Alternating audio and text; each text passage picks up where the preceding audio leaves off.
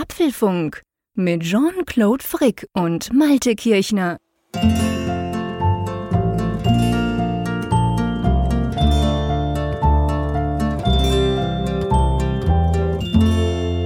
Es ist schon wieder Ende November, Apfelfunk Folge 251, aufgenommen am Mittwoch, 25. November.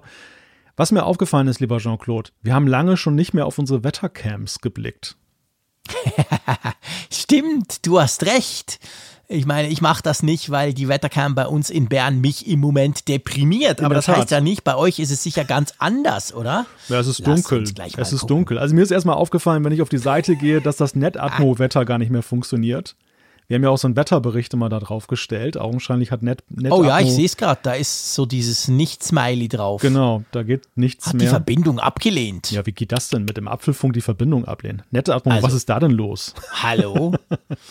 Also ich meine, es ist ein extrem körniges Bild in Wilhelmshaven und ein noch viel körnigeres Bild Night in Mode, Bern. Night Mode, mein Lieber. Äh, genau, Night Mode, so quasi Night Mode auf dem iPhone SE, ja. was ich noch nicht hatte. Aber bei dir, sage ich mal, erkennt man gewisse Dinge und ich gehe mal davon aus, bei dir ist es einfach dunkel. Ja. Bei mir hingegen sieht man sogar, obwohl es dunkel ist, dass es total neblig ist, oder? Auf diesem dunklen, grauen Bild, ja. das die Schweiz im Moment zeigt, da, oder? Darauf wollte ich eigentlich anspielen. Das finde ich bemerkenswert. Ich gucke mir das jetzt tatsächlich schon eine Stunde an, dieses Bild. So in Vorbereitung Ach, und zwischendurch habe ich okay. mal aktualisiert. Und erstens stelle ich fest, es wird immer nebliger. Vorhin habe ich die Kuppeln von dem Bundeshaus mhm. noch ein bisschen besser gesehen. Aber das mhm. andere ist eben, dass man in Dunkelheit überhaupt Nebel sieht, setzt ja voraus, dass der Nebel so immens ist, dass er direkt vor der Kamera hängt. Ja, das ist er tatsächlich auch. Wir haben seit ein paar Tagen wirklich dichtesten Nebel. Und so, so, weißt du, so richtig 0 Grad, saumäßig feucht. Du siehst, bei uns vorne, also in der Nähe unseres Hauses, bauen sie ein über 100 Meter hohes Hochhaus.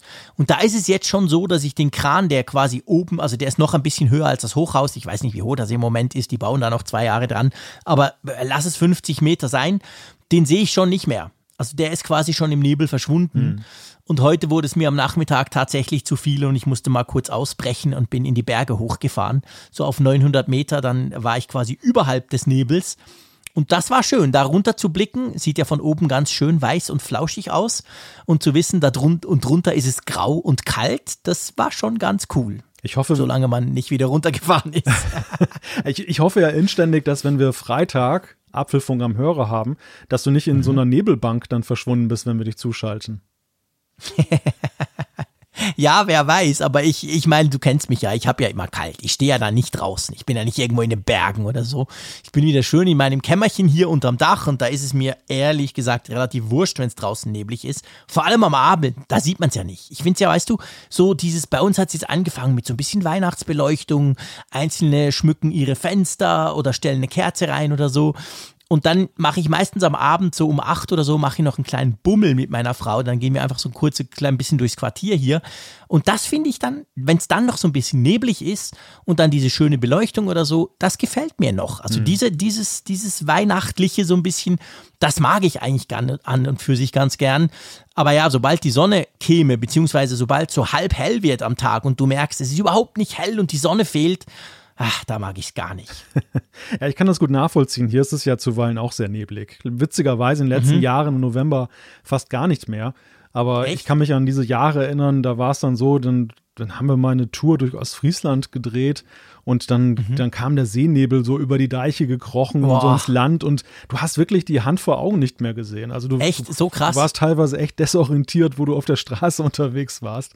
Das war schon sehr ah, faszinierend, Wahnsinn. so meteorologisch. Aber mhm. lustigerweise, also überhaupt, ich meine, das Schöne ist ja, dass der November hier vergleichsweise erstmal mild häufig noch ist und mittlerweile mhm. und äh, auch klar, also auch mit, mit Sonne oft. Wir hatten früher auch mal dann so verheerende Novemberstürme ab haben wir auch nicht mehr. Ah, stimmt. Ja. ja. Also es hat sich sehr geändert, das Wetter. Daran kann man schon sehen, dass sich irgendwie was tut.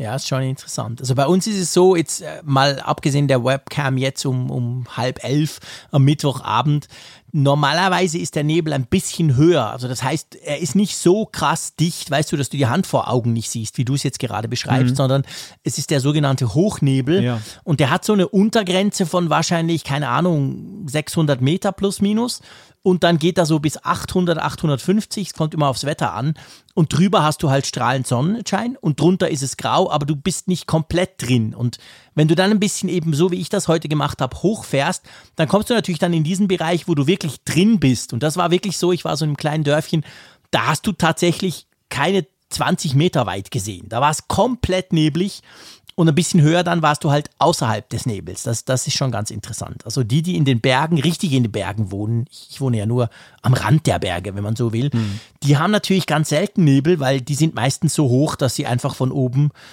auf den Nebel runtergucken können. Das ist schon, das ist schon toll, muss ich sagen. Da bin ich manchmal ein bisschen neidisch drauf. Wenn ich jetzt ein Schweiz-Klischee bedienen wollte, würde ich dich ja fragen, hast du auch ein Konto auf der Nebelbank? überall. Ich habe überall Konten. Wobei es nicht so beständig. Ich würde, da würde ich nicht viel drauf anlegen, ehrlich okay. gesagt. Weil das, das verschwindet dann auch schnell mal wieder. Eine windige Angelegenheit. Stoch aus dem ja, Nebel. Ja, genau. Das funktioniert nicht gut.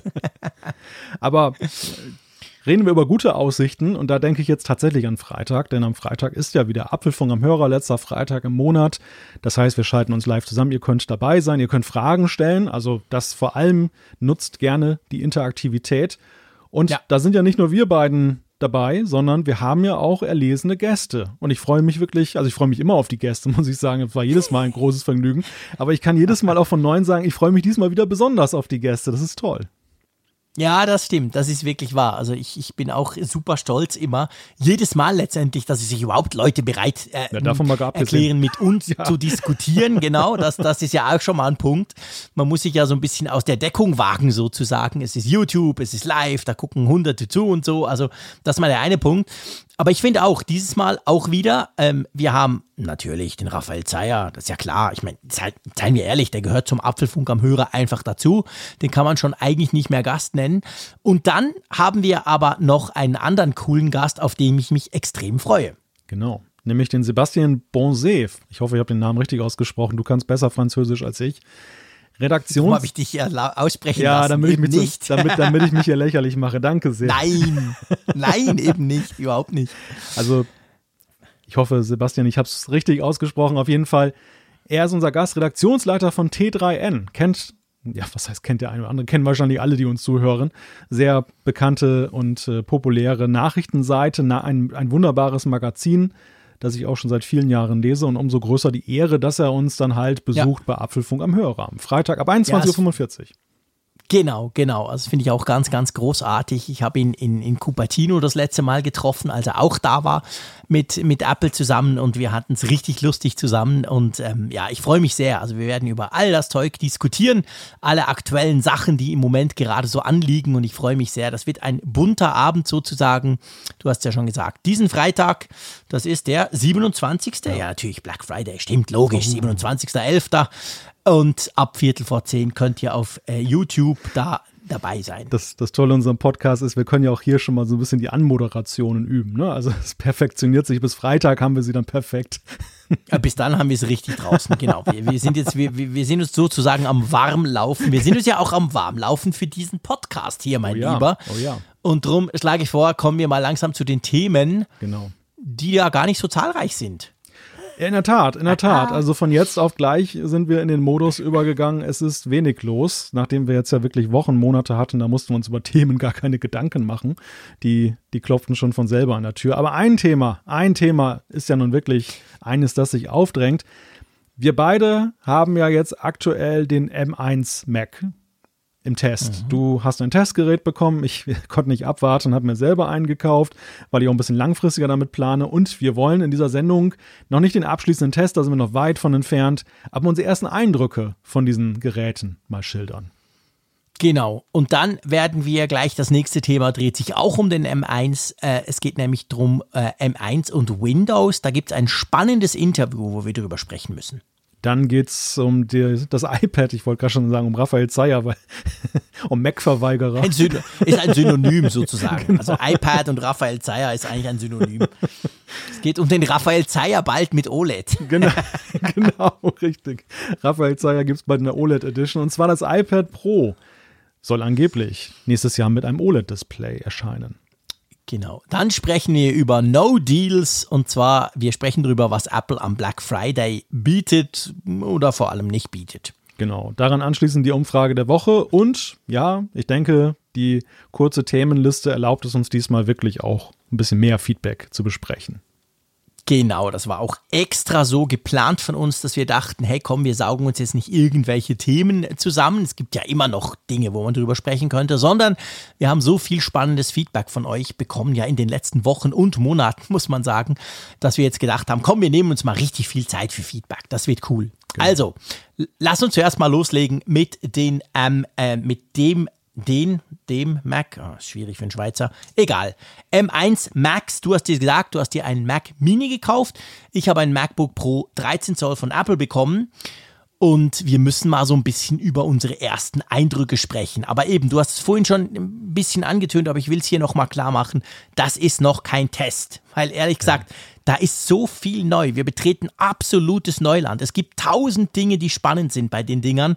So spannend, sage ich ganz ehrlich, dass ich auch schon einen Mac Mini im Warenkorb bei Apple liegen habe. Ich habe noch nicht bestellen geklickt, aber seien wir ehrlich, ich weiß, dass ich nicht drum komme, weil das MacBook Pro muss ich in zwei Wochen wieder abgeben und das ist viel zu kurz. Du hast es auch gesagt, ähm, so ein M1 Mac ist eigentlich eine langfristige Geschichte, ganz generell, oder? Ja, und das ist einfach auch eine Produktkategorie, auch wenn es natürlich jetzt unter dem Oberbegriff Mac läuft. Aber ich hatte nie das Bedürfnis, jetzt, wenn du ein Intel Mac kennst, kennst du eigentlich fast alle. Jetzt von, der, von ja. dem Grundprinzip her. Ja, natürlich genau. ist der eine leistungsfähiger und der andere weniger. Der eine hat noch dies Display, der andere hat etwas ganz anderes. Gar keine Frage. Aber äh, du hast halt die gleiche Plattform und der M1 ist genau. eine ganz neue Plattform. Das ist zwar offiziell ein Mac, aber es ist eigentlich ein ganz neuer Mac. Und du hast es mal irgendwann ja. schön gesagt. Es geht eben auch darum, ähm, so über die Strecke jetzt auch mal zu sehen, was passiert denn auf dieser neuen Plattform? Welche Apps ja. passen sich jetzt an? Ist das nur so eine Anfangseuphorie oder gehen jetzt alle langsam über? Was bedeutet das für die Apps? Was bedeutet das für das mhm. Gerät? Und im Grunde genommen ist das halt so ein Must-Have für jemanden, der sich im Technikjournalismus und gerade im Apple-Journalismus dann bewegt, dass man eben dann diese Plattform ständig im Blick hat und nicht nur eben zwei Wochen und dann gibt man es wieder zurück und sagt, und in drei Jahren oder so gucke ich es mir mal wieder an. Ja, genau. Und das, das ist halt der Punkt, der mich dazu bewegt hat, der dich auch dazu bewegt, eben jetzt zu sagen, okay, ich, wir brauchen irgendwie so einen Mac aber davon mal abgesehen jetzt, das ist alles andere als eine Pflichtübung. Also mich, mich haben tatsächlich auch diese, diese Reviews so ein bisschen weggebürstet und schwach werden lassen. Ähm, Performance, was du da gesehen hast, äh, ja, überhaupt so, was, was sich da letzten Endes dann da getan hat, dann auch in der Frage Lautstärke und Wärmeentwicklung und so. Das ist einfach sehr faszinierend. Ja, es sind, es sind verschiedene Dinge. Also ich glaube, der eine Punkt ist wirklich der, und da, das, da geht es mir ganz gleich wie dir, es ist eine neue Ära. Und zwar wirklich, es ist ein, ein Quantensprung. Es ist nicht nur ein Quantensprung für den Mac, sondern eigentlich noch viel größer gedacht, auch für die Industrie an und für sich, für die, Indust für die Computerindustrie ganz generell. Plus, was dazu kommt, so ein M1 Mac, den kannst du aufmachen, wir sprechen dann kurz drüber, den kannst du setupen, da kannst du dein, deine Tools draufschmeißen und dann läuft der einfach mal. So, so unspannend wie eigentlich bei jedem Mac. Aber was den M1 Mac halt extrem speziell macht, ist, dass wir im Moment nur einen Bruchteil der Möglichkeiten entdecken können Klar, wenn ich den ganzen Tag nur Final Cut Pro brauche, dann kann ich sofort rausfinden, wow, geil. Aber es gibt ja extrem viele Programme, die ja noch nicht angepasst sind, auch wenn erstaunlich viele schon angepasst sind. Aber das, das ist ja überhaupt etwas, was jetzt erst in Gang kommt. Und drum, das ist eigentlich mein Grund. Seien wir ehrlich, ich habe diesen tollen iMac Pro, für den ich wahnsinnig viel Geld ausgegeben habe, der, der unglaublich viel Ressourcen bietet, die ich niemals ausnutze. Also ich bin ja super happy damit. Aber ich will eben sehen, wie sich das entwickelt. Was passiert mit Microsoft Office, das ich doch noch ab und zu brauche? Wie sieht das aus in einem halben Jahr? Hm. Was passiert mit, mit Adobe, wenn jetzt, wenn dann da mal die erste Photoshop Beta kommt oder mein Adobe Audition, mein Audio-Tool? Wann wird das mal? Läuft das überhaupt, wenn ich es nicht portiere? Und, und, und. Ich habe da tausend Fragen. Und darum ist das tatsächlich eine langfristige Geschichte. Und da wollen wir nicht nur aus persönlichem Interesse, sondern natürlich auch für den Apfelfunk. Da wollen wir so ein bisschen dranbleiben, oder? Ja, ja, ja, sicher, klar. Das, das ist ein ganz gewichtiger Beweggrund. Privat oder persönlich muss ich noch sagen, hat es mich natürlich schon auch gereizt, nachdem ich einfach mal bei Geekbench ver verglichen habe, mein sechs Jahre alter iMac 5K äh, mhm. mit dem Core i7 4 Gigahertz Prozessor, wenn man den jetzt antreten lässt gegen den M1. Mir, mir war schon so, als ich die anderen Benchmarks gesehen habe mit den aktuellen Intel-Prozessoren. Ja. Da war es ja schon krass, wie der M1 den davon flitzt. Und ich dachte, wenn, wenn er den schon so davon flitzt, was ist denn dann mit meinem Prozessor? Und es ist echt, es ist brachial. In jeder Disziplin, in jeder, egal ob Einkernbetrieb oder Mehrkernbetrieb, es ist mindestens die doppelte Leistung, die er bei den Benchmarks Wirklich? bringt. Ein Einsteiger-Mac. So? Ein, ein, ja, ein Mac Mini Einsteiger-Mac mit 8 GB Speicher. Ach komm. Liefert Performance-Werte, die den einfach den, den iMac wegbürsten bei alledem. Ist das, ist das wirklich so? Also das bläst dein iMac weg? Das, das bläst mein iMac weg. Und wir, ja, und wobei es schon interessant ist, ich meine, natürlich ist es ja immer so, wenn du die Benchmarks liest und die Testberichte, dann denkst du natürlich so, dass alles so instant ist, wie das dann, wie du es halt zum Beispiel vom iPad kennst. Da, da muss man sagen, genau. es, es, stellt sich in der Realität, das wirst du sicherlich auch festgestellt haben, schon etwas differenzierter dar. Denn ja. natürlich ähm, das ganze Dateisystem und so weiter ist ja eben noch ein klassisches Desktop-Dateisystem. Das heißt, es wird an, es wird meistens mehr geladen, es passiert mehr im Hintergrund. Du merkst natürlich mhm. schon, wenn du irgendwie jetzt dann in Final Cut was öffnest und so, dass es eine gewisse Zeit braucht manchmal, um dann zu laden. Wo du Klar. die Computing Power merkst, ist allerdings, wenn er richtig rechnet. Also nicht diese, mhm. diese Input-Output-Operations, sondern diese Geschichten, wo er dann wirklich, wo der Prozessor dann Berechnungen vornimmt. Und das ist wirklich Wahnsinn. Also das habe ich noch nie gesehen. Das, wie gesagt, das sind so erste Impressionen, aber ich habe mit Xcode mal die, die Funkgerät-App mal kompiliert mhm. darauf. Ich habe. Oh ja, erzähl mal. Ja, das ist einfach irrsinnig schnell. Und fang mal an bei deinem iMac, wenn du das machst, wenn du ein neues Release raushaust, quasi, dann kompilierst du das ja. Und ja. wie lange hat dein iMac? Also dein 2014er, gut ausgerüstet, viel RAM, Core i7, also eine schöne Maschine, die aber jetzt auch in die Jahre kommt. Hm. Wie lange hat die ungefähr? Kannst du das sagen? so eine bis zwei Minuten, bis das dann kompiliert okay. ist. Und Funkgerät ist ja wahrlich jetzt nicht eine komplexe App, also verglichen jetzt mit anderen Sachen, die am Markt sind. Ja. Was, was natürlich die Werte so ein bisschen, deshalb pustete ich gerade, was so ein bisschen die Werte verfälscht ist, dann man müsste im Grunde genommen, genommen so einen Clean-Install machen. Dann hat man wirklich einen realistischen Wert, denn, denn Xcode hat über die Jahre ja gelernt, sehr vieles zu cachen und schon mal ein bisschen vorzubereiten. Ach so. Das heißt, in dem Moment, wo du kompilierst, ja, da fängt er nicht bei Null an, sondern er setzt irgendwo an. Und die Frage ist halt, wo setzt er an? Wenn du das im Benchmark dann eben gegeneinander laufen lassen willst, musst du eigentlich, da gibt es so eine Funktion Clean Build äh, Folder. Ja. Und dann bist du wirklich auf Null und dann merkst du auch, dann dauert das Building dann auch definitiv länger, als wenn du so machst. Okay. Aber ja, es ist schon, du siehst schon den, Fortlaufs, den Fortlaufsbalken, den siehst du echt so durchhuschen jetzt auf dem M1. ja, und bei, ruckzuck. und bei meinem iMac äh, 5K ist das halt so, es fängt erstmal damit an, dass gleich das Gebläse ansetzt, bevor überhaupt irgendeine App auftaucht. genau, bevor er rechnet, macht er schon mal pro, pro, proaktiv ja. heulen die Lüfter los. Also alleine, weißt du, alleine das ist ja, ich meine, das, das ist kein messbarer Benchmark-Wert jetzt in dem Sinne. Es ist jetzt kein, kein Power-Merkmal, aber es ist unglaublich mhm. faszinierend, wie der iMac bei solchen Operations, wie zum Beispiel ein Video rendern oder bei, bei Xcode jetzt ein, ein Programm kompilieren, mhm. wie er ins Pusten kommt, wie er auch spürbar ja. warm wird, wenn du die Hand hinten dran ja. hältst. Und dieser M1 Mac mit, mit diesem Alu-Gehäuse, der gibt erstmal keinen Ton von sich, was mich nebenbei bemerkt auch im, schon auch ein bisschen noch nach wie vor irritiert, weil ich manchmal denke, schläft er oder macht er was? Und genau ist er noch da. Und, und zweitens ist es so, er bleibt richtig eiskalt. Das Ding mhm. ist überhaupt nicht warm, egal wo du anfasst. Also es ist alles eiskalt an, dem, an dem Teil. Krass. Und das macht mich, das, also das irritiert mich auch ehrlich gesagt, aber man, mhm. man könnte jetzt argumentieren, das ist so dieser Effekt, weißt du, wie mit Autotüren, mit Sounddesign, dass das ja, ja, ja genau. manche Hersteller lassen es ja auch extra klingen, auch der Staubsauger klingen lauter, damit der ja, Nutzer das Gefühl wichtig, hat, genau. es arbeitet hart. Ja, genau, ja, genau. Da ist Wertigkeit und das arbeitet hart. Und du musst dich tatsächlich, ja, du musst dich erstmal dran gewöhnen, dass das jetzt nicht mehr so ist. Das stimmt. Also ich meine, da, da bin ich, da bin ich ein bisschen verwöhnt natürlich von meinem iMac Pro. Das war ja, vielleicht erinnert ihr euch vor einem Jahr, als ich mir den geholt habe. Das war ja ein Grund bei mir, weil, weil mein iMac, ich habe ja den genau gleichen iMac 2014 wie du. Und der hatte ja auch immer wieder gelüftet bei verschiedenen Dingen. Und ich nehme ja hier ganz viele Radiotakes auf und das war immer so ein bisschen mühsam. Musste immer zuerst alles schließen, vor allem Chrome und so. Und das ist natürlich das Schöne am iMac Pro, der ist auch still. Und selbst wenn ich Video rendere, ist der trotzdem still, auch wenn er hinten heiß rausbläst. Aber beim MacBook Pro mit M1, das ich jetzt hier habe bei mir zum Test, was mir da auch auffällt, ich habe ja noch ein MacBook Pro 2016 mit Touchbar, eigentlich ein ganz vergleichbares Modell wie jetzt mein MacBook Pro mit dem M1-Chip bei dem ist es ganz ähnlich wie bei dir. Also dieses Laptop, klar, der ist jetzt vier Jahre alt und da ist auch Big Sur drauf, läuft übrigens problemlos. Aber schon so eben ein paar Programme und so und dann hörst du einfach ab und zu den Lüfter. Nicht immer, aber zwischendurch merkst du so und du merkst vor allem, dass über dem Bildschirm, also beziehungsweise direkt, wie sagt man, da wo das Scharnier ist beim Bildschirm, da ist ja, sind, ist ja diese Kühl, dieses Kühlgerippe beim MacBook Pro und da kommt eigentlich immer extrem warme Luft raus bei meinem älteren MacBook Pro. Und das ist auch, ich habe genau den gleichen Effekt bei dem M1 Mac.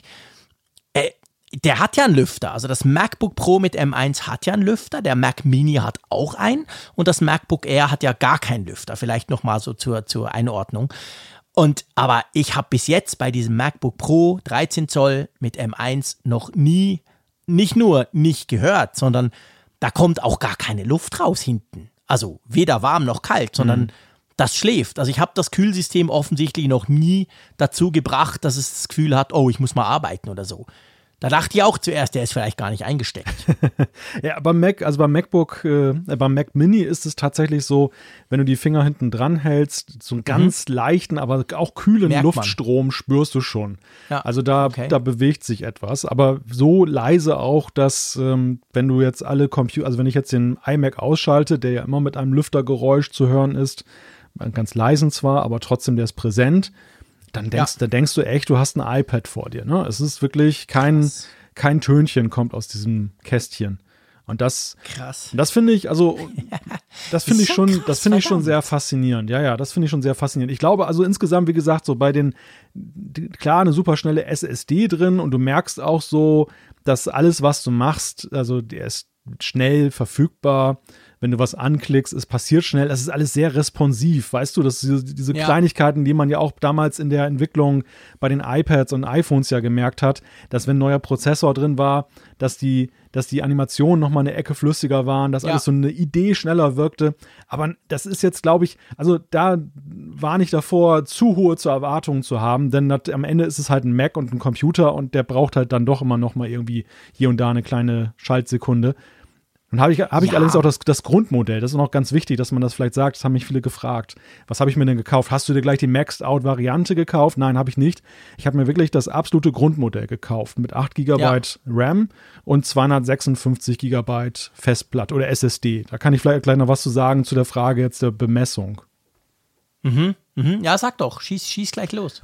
Naja, es gab, gab ja zwei, ähm, also zwei Überlegungen haben mich umtrieben, aber auch augenscheinlich viele, die da draußen sind und überlegen, ähm, das sind eben diese beiden Faktoren, die ich konfigurieren kann. Ähm, wie will ich mhm. den bemessen? Will, brauche ich 16 GB Arbeitsspeicher und äh, was für eine SSD baue ich ein? Ich muss sagen, ja. ich habe viel geprüft, so Benchmarks und Tests und so weiter und ich bin zu dem Schluss gekommen, irgendwie ja, erstmal interessiert mich generell, wie dieses Grundmodell sich überhaupt verhält.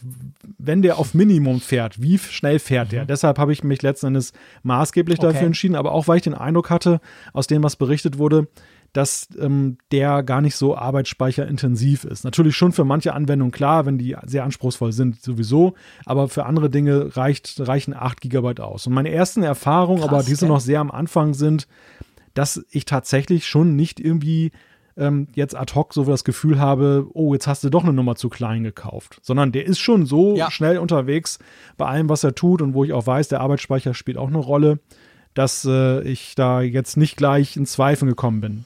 Pro Pfund muss man natürlich ein bisschen mehr gucken. Bei der, bei der SSD ist das schon ein bisschen anders. Echt?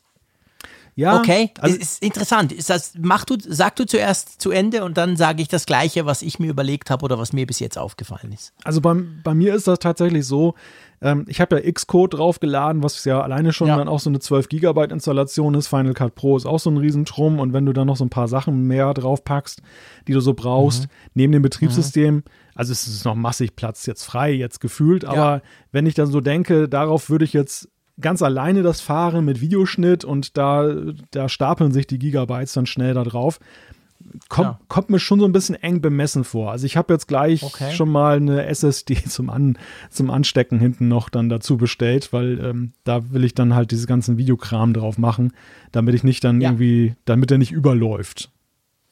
Ja, ich glaube, das ist ja noch so ein wichtiger Punkt. Weißt du, dass man das ja, also bei mir ist es tatsächlich so, dass mit der SSD hat sich bei mir so ein bisschen entschärft, seit ich meinen iMac habe mit Thunderbolt Ports. Also mein iMac Pro hat ja vier Thunderbolt Ports hinten, Thunderbolt 3, also USB-C Typ-Stecker quasi.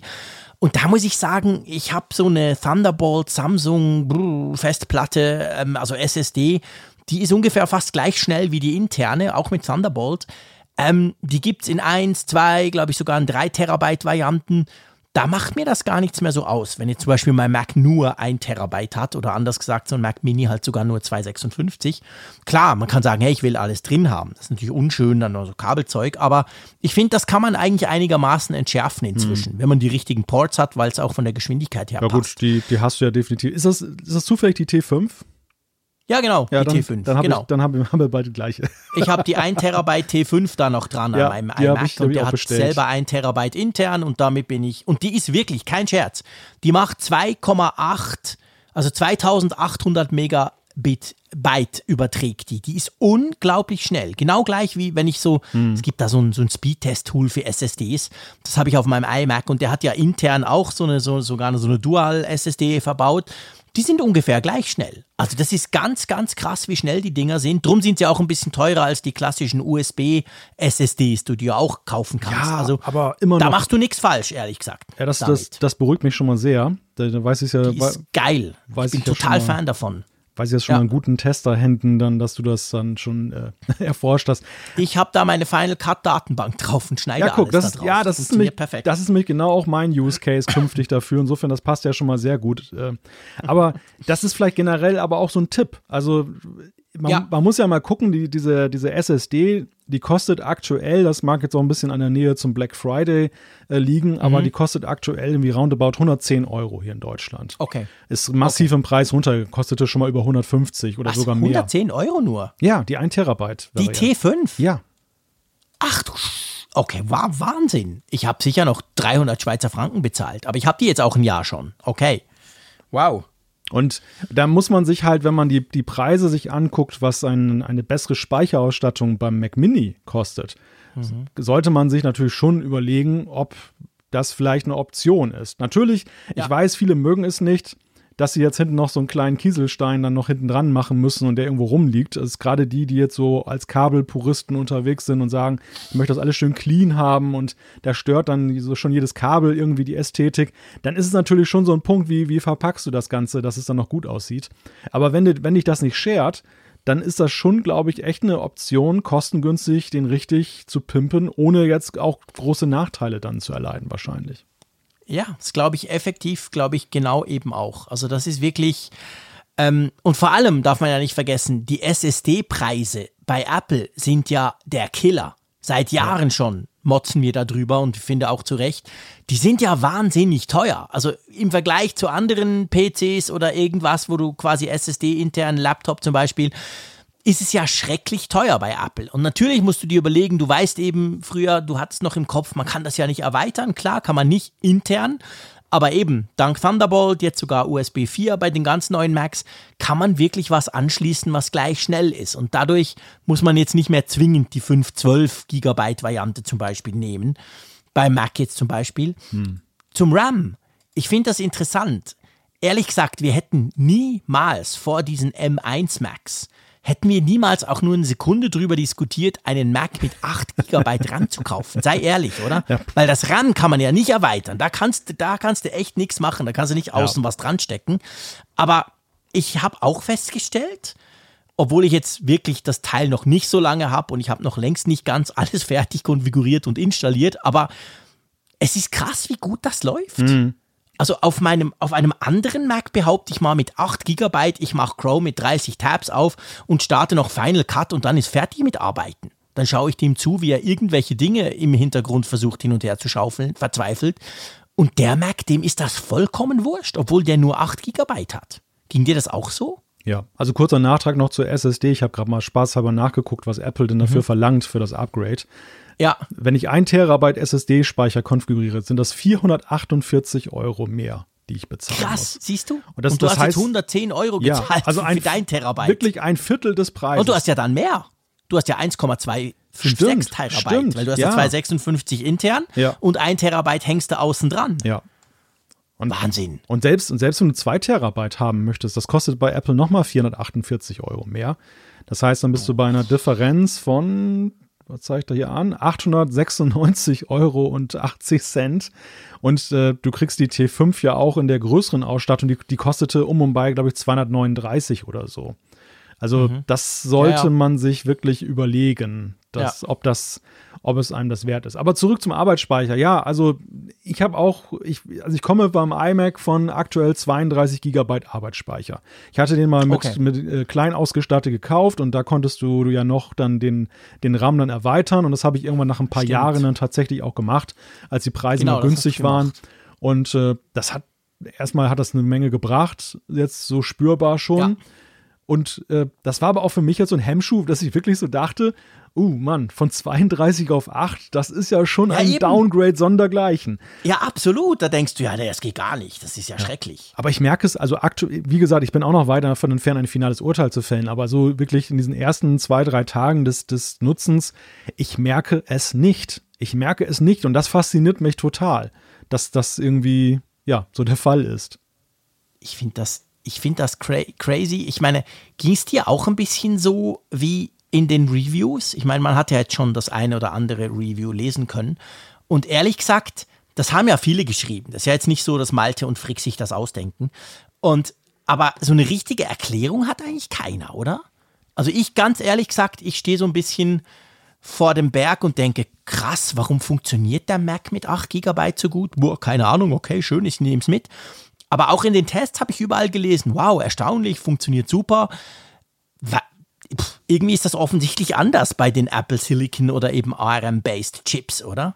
Ja, ja, ja, in der Tat. Also es, es, scheint ja was damit zu tun zu haben, so begründen Sie das ja immer, dass Sie sagen, dass die Daten, ja, vereinfacht gesagt, kurze Wege nehmen. Dass dieses Unified-Modell, mhm. dass man es ja auch nicht erweitern kann, dass das, das dazu führt, weil es dem Chip so nah ist, dass eben dann nicht irgendwie Daten durchs halbe Gerät geroutet werden und dadurch dann eben an Effizienz das Ganze verliert, sondern dass es eben hocheffizient ist. Natürlich wird auch ein bisschen der Swap auf der, auf der SSD eine Rolle spielen. Das ist auch eine Befürchtung, die manche haben, dass sie sagen, naja, vielleicht ist meine SSD dann auch schneller platt. Weiß man nicht, das sind so Langzeitthemen, äh, die wird man sehen müssen. Ich glaube es aber nicht. Ich glaube, dass Nein, sie wirklich an der Architektur etwas gemacht haben, was Grundlegendes, was eben dazu führt, dass diese Spezifikationen, die wir uns alle die wir alle kannten und beherzigt haben, dass die außer Kraft gesetzt sind. Dass eben nicht ja. nur Taktfrequenz keine Rolle mehr spielt, sondern eben auch diese RAM-Frage ganz neu zu bewerten ist.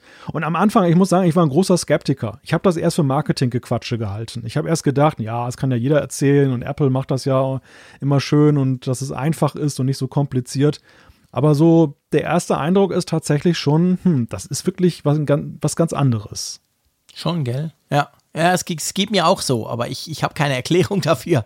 Aber gut, ist ja egal. Das kann euch ja eigentlich egal sein da draußen. Also, es ist mir schon beim Setup auch aufgefallen, dass, dass die Kiste schnell läuft. Ich, ich weiß nicht, ob dir das auch so geht. Beim Setup ist bei mir immer so, du kannst den schnellsten Mac, also ich, ich teste Mac seit gefühlt 20 Jahren, nein, schon viel länger, aber testen, sagen wir mal, seit 10 kriege ich immer wieder Testgeräte.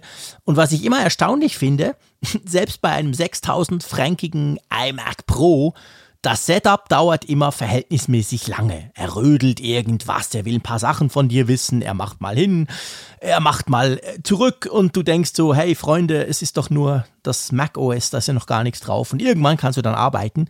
Bei meinem MacBook Pro, das ging super zackig. Hm. Ja, kann ich bestätigen. Also ich fand auch, er war ab Minute, Selbst da fängt schon an. Ja, Erster ja. Eindruck, wuh. Ja, also was, was vielleicht interessant ist für alle, die mit dem Mac Mini liebäugeln, das sollte man vielleicht wissen, wer nämlich äh, auf, nur auf Funktastaturen setzt und die, wenn die nicht aus dem Hause Apple kommen, auch die Maus, mhm. dann solltet ihr vielleicht vorsorgen, dass ihr nochmal so eine billige USB-Tastatur, eine USB-Maus zur Hand habt oder vielleicht, falls ihr noch eine Magic-Maus irgendwo rumfliegen habt, dass ihr die benutzt, denn da ist der Mac Mini beim Setup ein bisschen wählerisch. Da möchte er tatsächlich sowas ah, haben. Also da konnte ich ihn mit der Logitech-Tastatur hier nicht kommen. Die, die war ihm äh, suspekt. Die hat er erst akzeptiert, als das dann alles eingerichtet war. Wahrscheinlich außer, da kommt jetzt der kleine Trick vom Frick, ähm, eine neue Rubrik im Apfelfunk, der Trick vom Frick. Wenn du das mit diesem USB-Dongle so ganz altmodisch machst, dann geht's. Ja, kann sein. Weil ich habe meine Logitech-Tastatur nicht per Bluetooth, sondern eben mhm. per dieses komische Drp. Dann glaube ich, würde es funktionieren, oder? Ja. Oder geht's beim M1 Mac gar nicht?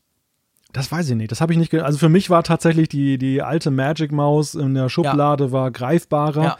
Und, und ich okay. hatte noch die, dieses Apple Magic Keyboard. Dieses, was mhm. damals beim iMac mit dabei ja. war.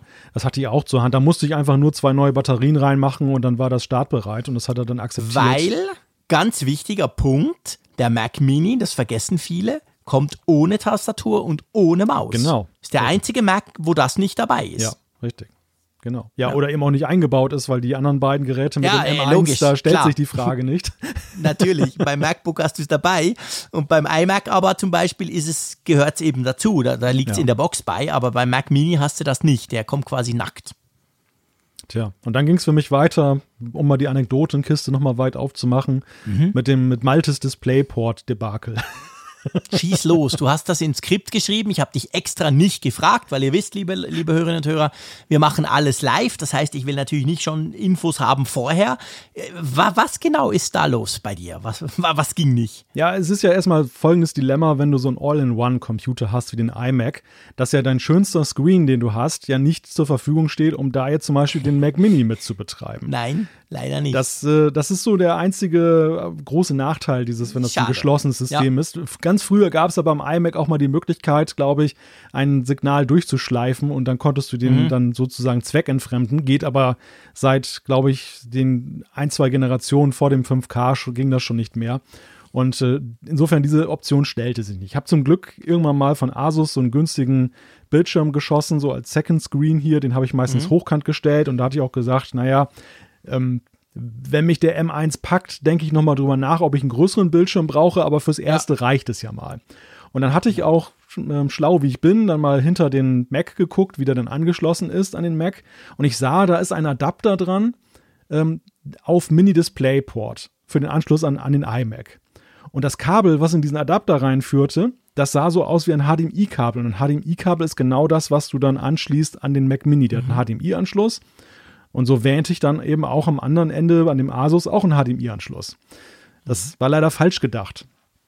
Als am Montag dann dieser Mac Mini hier war und ich kam tatsächlich erst dann am späten Abend dann so, ja, also mittelspäter Abend dazu, den mal einzurichten, dann stellte ich plötzlich fest, ach, das ist ja DisplayPort. Das sieht nur verdammt ähnlich aus dem HDMI-Kabel. Ja, der große DisplayPort sieht oh. extrem ähnlich gleich aus wie ein HDMI-Kabel, das stimmt. Und so ein Mist. Und dann bin ich noch schnell losgefahren, ah. bin noch hier in so einen, so einen ja, großen Einzelhandel dann gegangen, die auch so ein bisschen so eine kleine Elektronikabteilung haben, weil die mhm. Elektronikmärkte waren nach 20 Uhr natürlich alle schon geschlossen und habe Klar. da händeringend dann da gesucht nach einem Konverter DisplayPort auf HDMI habe dann allerdings festgestellt, das ist dann doch ein sehr exotischer Wunsch, den man dann an einen Einzelhändler dann stellt. Ich war sogar kurz davor, noch irgendwie so einen Monitor da mitzunehmen, der dann da rumstand, der einen HDMI-Anschluss hatte, aber ich dachte, das ist jetzt total abgefahren, nur weil du nicht abwarten kannst. Naja, und dann bin ich total gefrustet nach Hause gefahren und dachte, so ein Mist, das hat den ganzen Abend ruiniert. Und, und weißt du, wie ich es dann geregelt habe? Nee. Wir haben noch diesen Cam-Link von Elgato, mit dem wir unsere, genau. unser Kamerasignal digitalisieren genau. für Apfelfunk am Hörer zum Beispiel. Und der hat ja ein HDMI-Anschluss.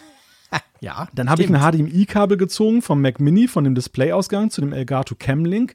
Und den Camlink habe ich dann an meinen iMac dann per USB eingestöpselt. Und das so, geht? Ja, und dann habe ich das Bild und dann über QuickTime kannst du ja so eine Aufnahme machen, dann von eben dem Camlink, wie, wie eine Webcam sozusagen.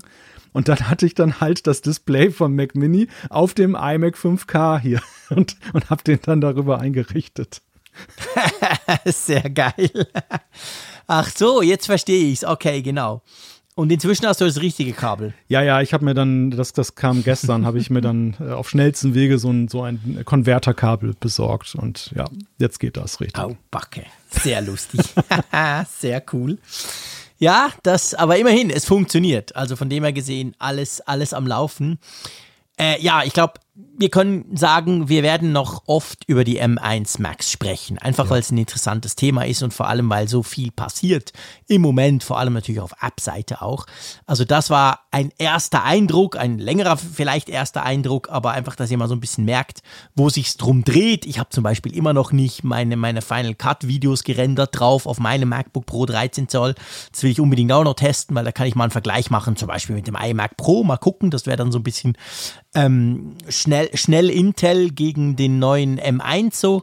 Das werde ich auch noch tun. Also wir werden schon noch den Test, den richtigen Test dann noch machen, wo wir auch ein bisschen Zahlen nennen können, aber das mal so ein bisschen als erster Eindruck. Lass uns, wenn du einverstanden bist, zum zweiten Thema kommen, was sich ja auch um den M1 Mac dreht. Genau. Weil bei meinem Intel Mac zum Beispiel läuft ja Parallels drauf. Und da drauf habe ich ein Windows 10, das ich ab und zu mal starte weil es so ein, zwei Tools gibt, die ich irgendwie noch nicht so ganz praktisch gefunden habe auf dem Mac. Und die Frage, die ja eigentlich alle so seit der WWDC beschäftigt, war ja die, ja, wie ist denn das mit diesen M1 Macs? Also wir wussten damals nicht, wir wussten Apple Silicon einfach wird kommen. Können die dann auch so easy peasy Windows ausführen oder nicht? Wir wissen es immer noch nicht hundertprozentig, aber zumindest gibt es jetzt ein Interview mit dem mit Air Force One, oder?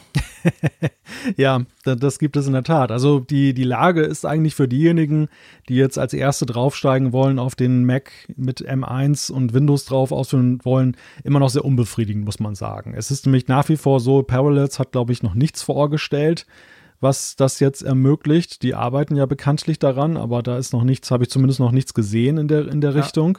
Auch nichts gelesen. Und auch nichts gelesen, genau.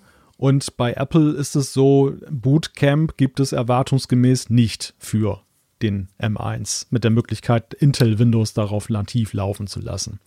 Und dieses Interview, das äh, Ars Techn... Ars Techn Bitte? Zack, ich, nee, ich wollte nur irgendwie so, so einen Ton machen, so, boah, also kein Bootcamp. Ja. So viel wissen wir inzwischen, genau. Genau, genau, das nur so zum Stand der Dinge. Und Ars Technica hat jetzt ein Interview geführt mit Craig Federighi und weiteren Apple-Verantwortlichen, aber Federighi ist ja der Software- Chef von Apple und sie haben ihm dann genau. neben vielen Fragen zum M1 dann eben auch die gestellt. Was ist denn mit Windows eigentlich? Wie soll das weitergehen? Ja. Und da hat er recht, recht diplomatisch ausweichend geantwortet. Er hat gesagt, ja, it's up to Microsoft. Also Microsoft könnte doch eine ARM-Version von Windows jetzt mal bereitstellen für den Mac und dann ja, so ich habe so gelesen, dann würde Apple eben auch die anderen Voraussetzungen schaffen im Sinne von, dass es so eine Art äh, Bootcamp-Switcher wieder gibt, um dann eben das nativ darauf zu betreiben, oder? Ja, ja. Ja, klar. Ich meine, das wäre natürlich dann, dann, also das zeigt ja, dieses Interview zeigt ja quasi so ein bisschen Windows, wie wir es bis jetzt kannten, in Bootcamp Native eins zu eins durchgegeben. Ich boote den Mac quasi in Windows. Das geht nicht, weil die Windows-Version, die wir eigentlich fast alle nutzen, ist ja die Windows-Version für Intel-Prozessoren. Ähm, dann gibt es eigentlich ja die zwei Möglichkeiten. Du hast es angesprochen, Parallels könnte wirklich eine, eine klassische Emulation machen, so wie früher eigentlich beim PowerPC, wo es das auch schon gab. Da ist natürlich großes Fragezeichen, wie schnell das dann wirklich ist. Oder eben, dass man es trotzdem auf ARM laufen lässt, aber dann muss Windows auf ARM laufen. Und das Witzige ist ja eigentlich, diese Version gibt es ja. Also der Craig Federighi der sagt ja jetzt nicht in äh, Microsoft, so Freunde, jetzt setzt euch mal hin und programmiert was ganz Neues. Es gibt ja eine ARM-Version von Windows, die zum Beispiel auf dem Surface, ja, es fällt mir gerade nicht ein, es gibt ein Surface Notebook von Microsoft, das eben auf ARM basiert, auf so einer Art Snapdragon-Prozessor hat. Und darauf läuft logischerweise eine Version von Windows, die auf ARM funktioniert. Problem dabei ist, dass die keine Sau kaufen will, dass die nur Programme installieren kann aus dem Windows Store. Also umgerechnet auf Apple wäre das, wir könnten nur Mac App Store Programme installieren und nichts draußen rum. Und die ist so ein bisschen im Tiefschlaf, sag ich mal. Seit, seit Jahren gibt es die, aber das ist nicht so richtig ein Erfolg geworden für Microsoft. Und natürlich hofft jetzt Craig, dass, dass Microsoft vielleicht sieht, oh, guck mal, was Apple da macht.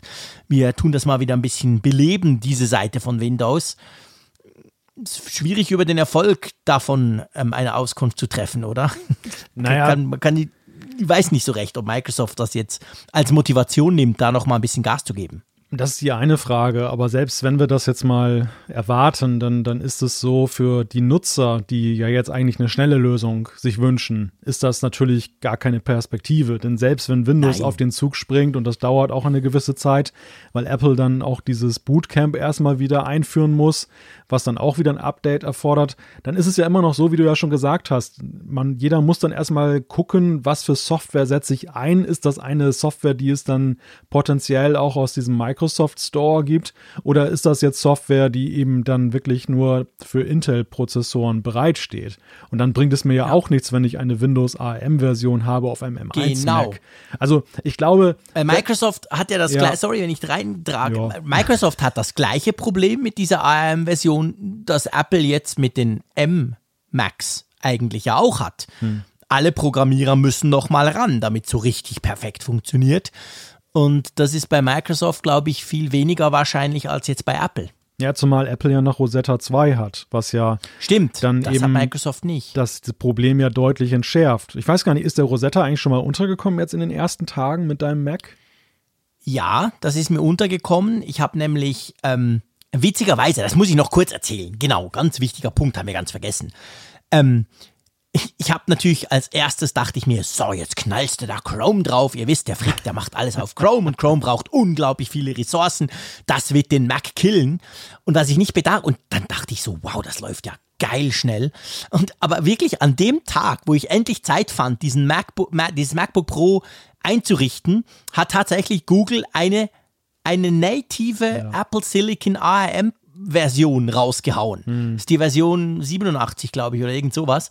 Und die, die, die kann das. Also da, da bin ich natürlich voll reingefallen, weil ich dachte, wow, das ist ja cool.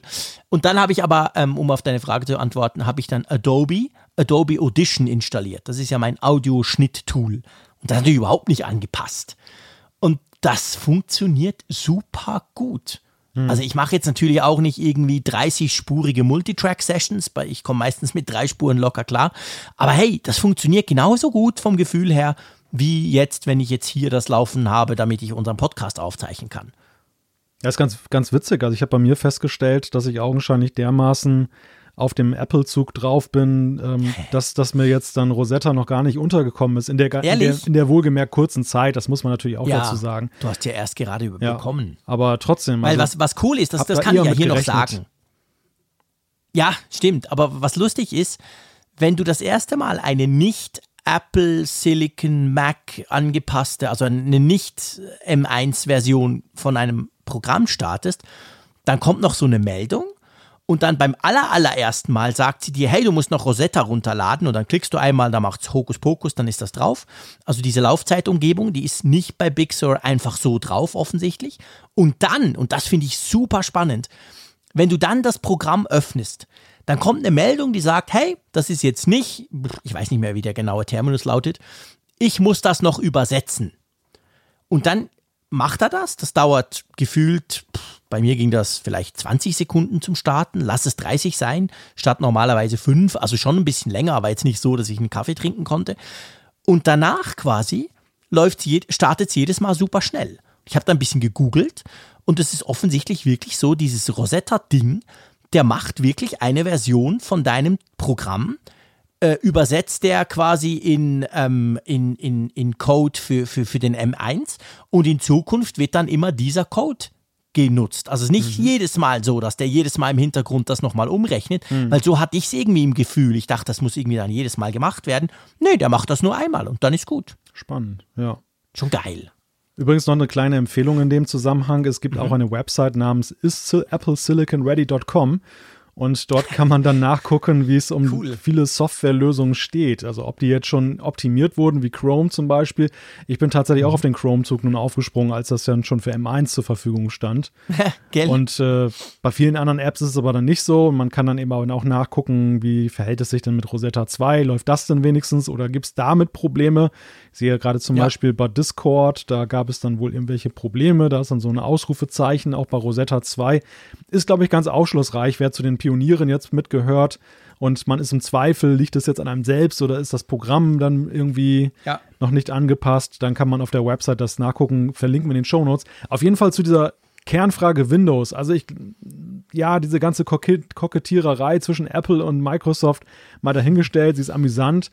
Aber für alle, die jetzt wirklich auf ein Windows dann angewiesen sind, sind mhm. die Perspektiven, ein M1 einzusetzen, jetzt momentan noch eher ein bisschen dünn. Also da würde ich eher sagen, stehen die Zeichen auf Abwarten, Tee trinken.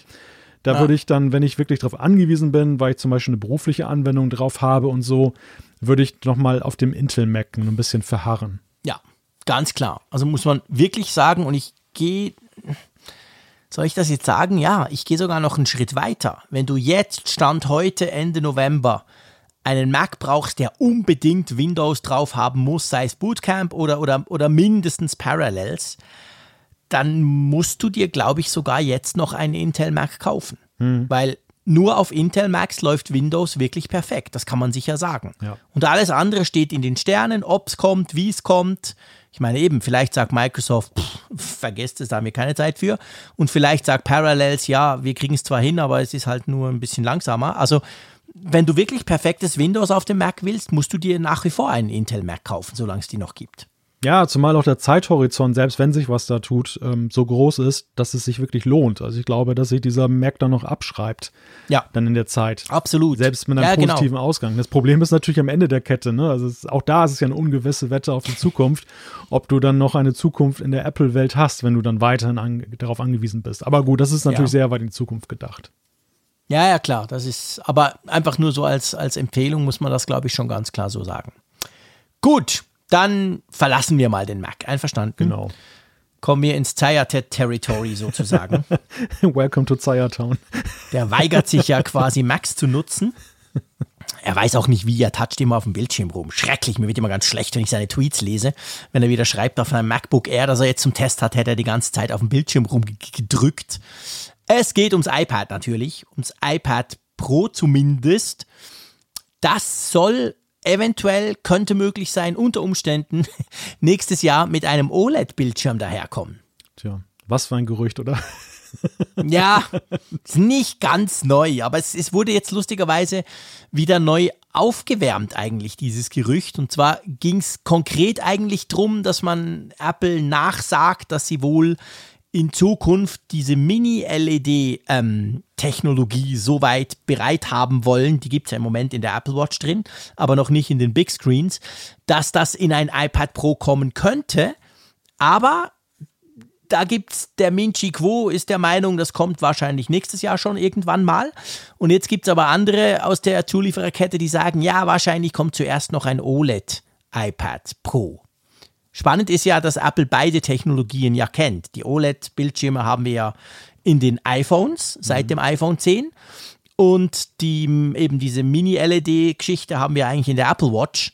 Ich glaube seit der 5er, also seit letztem Jahr. Mhm. Ähm, was hast du das Gefühl? In welche Richtung bewegt sich der Bildschirm des iPad Pros? Also ich tendiere sehr zu OLED, weil ich einfach glaube, ja. dass für Apple jetzt der Punkt gekommen ist. Sie haben es ja nun auch bei den Consumer-Geräten der iPhones jetzt dann umgesetzt in dieser neuen 12er Linie, wo sie bislang ja immer noch ein LCD-Display drin hatten. Und es wäre nur konsequent, wenn sie eben auch dann bei den iPads, dann bei dem iPad Pro damit dann auf den Zug draufspringen.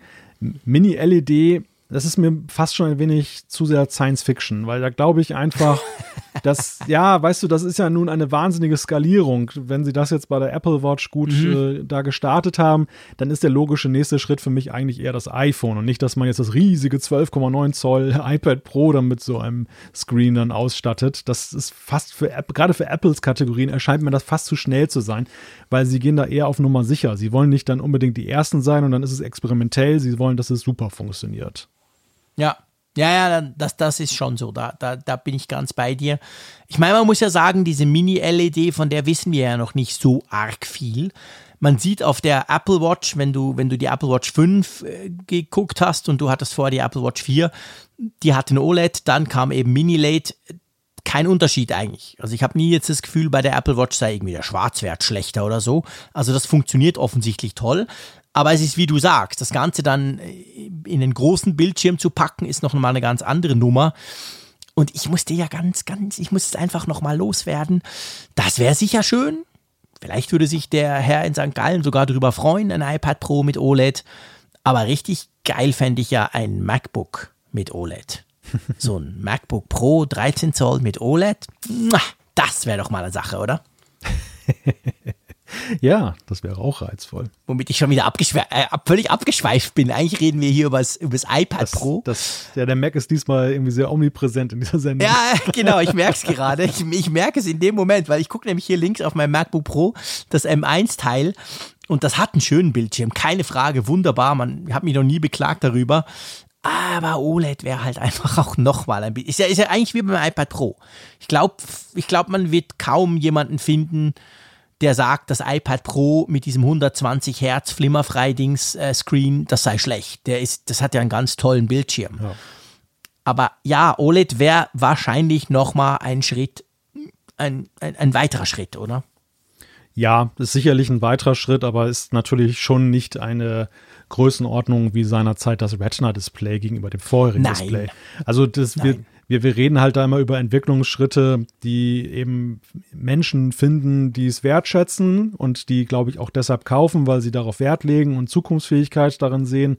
Ja. Aber es sind halt diese, diese Zeit der Riesenschritte, wo eben jeder, jeder, wirklich jeder das sieht, dass, dass er da einen ganz anderen Bildschirm vor sich hat, die sind da auch ein Stück weit vorbei. Ja, Du hast, ja, mir, du hast mir das immer so schön ausgeredet beim iPhone. Du erinnerst dich, ich war ja ursprünglich auch mal so, dass ich dann unterwegs war und sagte, oh, OLED, oh, wow, das ist ja ganz anderer Schnack und LCD ist ja nichts dagegen. Und du hast mich ja dann immer so ein bisschen geerdet und hast gesagt, ja, du siehst das, aber wen interessiert denn das sonst? Und das, das stimmt schon. Also ich glaube, das, das ist echt etwas schon eine Frage der Feinsinnigkeit. Ja, das, das, erstens das und zweitens, ich glaube, bei, bei, bei dieser Art, bei dieser Art Wechsel oder bei diesen Dingen ist es so, wenn du es nicht hast, vermisst du es nicht. Wenn du es hast, vermisst du es vielleicht, zumindest wenn du ein Bildschirm-Nerd bist, wenn du danach wieder weg musst. Aber selbst dann, ich meine, ich bin ja wohl bekennender Bildschirm-Nerd. Ich mag Echt? gern große du? Smartphones, ich mag gern hochaufgelöst, ich hätte gern 120 Hertz etc. Aber selbst ich hatte ja dann beim iPhone 11 spätestens, beim 10R habe ich mich so ein bisschen rumgedrückt, aber beim 11er musste ich dann e-, ehrlicherweise sagen, hey, Frick, eigentlich der Unterschied ist so klein, dass ich den auch nur sehe, wenn ich ganz wach bin. Also selbst ich und so. Und das, hm. das hat mich dann so ein bisschen zurück auf den Boden der Tatsachen gebracht. Ich gesagt habe, okay, der Bildschirm allein ist vielleicht nicht unbedingt ein Kaufgrund, ein paar hundert Franken mehr auszugeben. Und so ist es beim iPad Pro. Das iPad Pro hat natürlich jetzt schon einen Top-Bildschirm. Also dieses, dieses Flimmerfreie, was ja das iPad Pro schon, schon länger hat, das ist ja wirklich super. Und sonst die Auflösung etc., das ist ein ganz brillanter Bildschirm. Also ich würde mir da tatsächlich nicht mal was wünschen. Ich würde da sagen, hey, pff, ja, okay. Ich meine, was, was bei Mini lädt, und das ist ja, die Diskussion geht ja immer ein bisschen auch in die Richtung, was, was man den, der Technologie ja nachsagt, ist, dass sie super stromsparend sein soll. Noch mehr als OLED und noch viel mehr als LCD. Und das ist ja so der Punkt, wo ich immer wieder dran rumnörgle beim iPad Pro. Das Ding hat einfach einen schlechten Akku. Punkt. Bei mir ist das wirklich nach einem Tag ist das leer. Immer. Und das stört mich. Und das müsste nicht so sein bei meinem iPad in meinen Augen. Vielleicht wäre das natürlich, ist das die Idee von Apple, weil dicker machen darf man es ja nicht, sonst schlägt der Blitz ein in Cupertino. Also vielleicht ist das ja so ein bisschen die Idee, wir tauschen halt den Bildschirm aus, damit wir ein paar Stunden mehr Akkulaufzeit reinkriegen.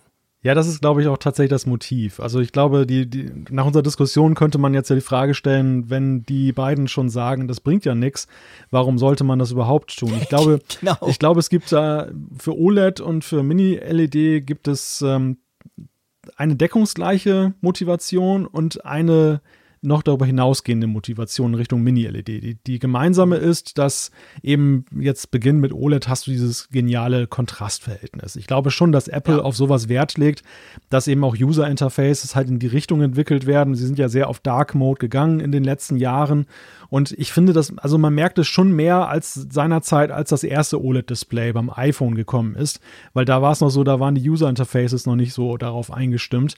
Aber auch mhm. jetzt in der Frage, ich will zum Beispiel diese Geräte auch vermarkten mit Blick auf Konsumieren von Apple TV Plus und dann habe ich so eine schöne düstere Serie. Das kommt natürlich schon ein bisschen anders auf so einem OLED-Display als jetzt eben auf einem LCD, wo dann das Schwarz dann auch noch leuchtet. Mini-LED, gebe ich dir recht, ist natürlich der, und das ist der springende Punkt für Apple, und mehr noch als für den Nutzer. Der Nutzer partizipiert natürlich im Endeffekt ja auch von einer längeren Akkulaufzeit, aber Apple kann damit auch arbeiten. Sie können damit was anfangen, sie können andere Dinge mhm. einbauen. Also sie geben es ja nicht immer 100% weiter an den Nutzer, sondern sie können auch ja, diese, meistens nicht. Eben, genau. genau. Sie können diese Energie abzwacken und zumindest die Akkulaufzeit insgesamt wahren und gleichzeitig aber etwas Neues mhm. anbieten. Deshalb feilschen sie natürlich auch um jedes Watt, was da eben verbrannt wird. ja, ja, das ist wahr. Das ist ein guter Punkt. Also, mal schauen, was da kommt. Ich bin grundsätzlich natürlich immer gespannt auf solche Dinge, aber man muss ganz klar sagen, das sind noch Gerüchte, das sind zum Teil sogar divergierende Gerüchte aus der Zuliefererkette aus Asien. Also, mal schauen, was das neue Jahr dann bringt. Wollen wir shoppen gehen? ja. Wir haben eigentlich schon. Eigentlich haben wir eigentlich eben genau, schon zu spät. Ich, klicke, ich, ich, ich, ich schwebe die ganze Zeit auf dem Bestellen-Button während dem Podcast und überlege, ob ich mir den blöden Mac Mini jetzt auch kaufen soll, weil jetzt bin ich inzwischen schon so davon angefixt. Egal, anderes Thema. Es geht natürlich um den Black Friday. Morgen also wir nehmen das am Mittwoch auf, aber ihr hört es am Donnerstag, also sprich morgen. Am Freitag, dem 27.11. ist nicht nur der Apfelfunk am Hörer, das ist das eigentliche Highlight, sondern man kann auch noch ziemlich viel Geld loswerden, weil es ist ja der sagenumwobene Black Friday. Überall werden euch äh, geniale, angeblich tolle Wahnsinns-Dinge ähm, um die Ohren geworfen. Und wer da zwar auch mitmacht, in meinen Augen aber eigentlich eher jedes Jahr eine peinliche ähm, Veranstaltung abgibt, ist ja Apple, oder? Ja, ja, in der Tat. Also Apple ist so ein bisschen so unterwegs, als würden sie den Kunden halt ein Bonbon am Ausgang noch in die Hand drücken, nach dem Motto, guck Maximal. Hier ist das genau, nur ein hier, kleines. Hier ist das gewisse Extra und jetzt noch zu deinem Kauf. Das gibt es normalerweise nicht, dieses Bonbon. Und das, genau. so, so in etwa ist das. Also sie sind zum wiederholten Male dabei, jetzt in diesen vier Tagen vom 27. bis 30. November, dass sie dann eben eine App Store und iTunes Geschenkkarte dann oben drauflegen, wenn du eben ein Gerät kaufst, ein iPhone, eine Apple Watch und so weiter. Ja, ich bin immer hin und her gerissen, wie ich das finden soll, weil einerseits bin ich jetzt nicht, ich bin nicht so ein, so ein riesen Fan von diesen Sale-Geschichten, weil da wird eben auch viel ja dann verkauft äh, zu vermeintlich günstigen Preisen und im Grunde genommen ist es ja gar nicht so ein Schnäppchen. Und ich finde es immer auch so ziemlich ein Hype. Gut, klar, aus Sicht des Verkäu Verkäufers ist das ja auch sinnvoll, dieser Hype. Der will ja was an, dann an den Mann und die Frau bringen, aber naja, ich bin da nicht so wirklich, wirklich nicht so ein Fan von. Andererseits, so halbherzig dabei sein wie Apple ist ja auch ein bisschen, naja, weiß ich nicht, oder? Da, das ist genau das, was mich stört. Also ich, ich, bin, ich bin so ein bisschen ambivalent beim Black Friday. Ich muss sagen, dass ich es ist jetzt nicht so, dass ich um Mitternacht aufstehe und, und irgendwelche Deals äh, haben will. Ich, ich mache das seit Jahren so, ich empfehle das auch so. Ähm, mach dir eine Einkaufsliste von Dingen, die du wirklich willst, die du schon lange wolltest, die du dir aber aus irgendwelchen Gründen noch nicht gekauft hast. Such konkret danach, wenn du einen guten Preis findest, schlag zu, Punkt. Aber nicht einfach so Webseite auf, wow, krass, 35 Prozent, egal was ich kaufe. Das mache ich auch nicht. Aber ich finde schon auch, hey, Apple, also ja, ehrlich lieber sein lassen statt zum Bonbon. Weil was machen sie? Sie geben diese Giftcards dazu. Wenn du für 4000 Franken einen Mac kaufst, kriegst du eine 50 Franken Giftcard dazu. Und das ist einfach, ich finde das einfach peinlich. Dann, dann lieber gar nichts tun. Einfach sagen, geht uns nichts an, Punkt. Aber dieses, wir sind so ein bisschen dabei. Sie haben sogar eine Seite, Shopping-Events unter Gifts bei sich aufgeschaltet, aber ja, es ist einfach nicht attraktiv. Und wenn man dann guckt, es ist ja nicht so, dass Apple generell, also dass Apple Produkte nicht am Black Friday ein Thema sind. Im Gegenteil, das sind die Produkte, die sich meistens bei vielen Online-Händlern am besten verkaufen. Zum Beispiel das iPhone vom letzten Jahr oder ein MacBook Air oder was auch immer. Da werden wir morgen ganz, ganz viele Deals sehen, aber halt nicht von Apple selber. Und das finde ich so, ja, klar, ich meine, ehrlich, man muss auch sagen, Rabatte gehören jetzt nicht unbedingt zum Style von Apple. Rabatte und Preise, die sich senken, das ist etwas, was Apple nicht kennt. Von dem her kann man sich noch vorstellen, dass sie da nicht mitmachen, sondern halt eben lieber noch Geld draufpacken im Sinn von, du zahlst den normalen Preis für dein zwei Jahre altes MacBook Air, aber du kriegst noch quasi eine, eine Geschenkkarte obendrauf. Also das passt schon zu Apple mehr, als wenn die plötzlich sagen würden, alle Intel Macs sind 20% günstiger. Ja, das, das ist sicherlich richtig, aber auf der anderen Seite ist es so, ich finde, das Geschmäckle hat es eben auch deshalb, weil diese App Store-Karte zum Beispiel heißt ja am Ende, dass Apple ja dann auch von dieser genau. Gutschrift nur 70 Prozent zahlt.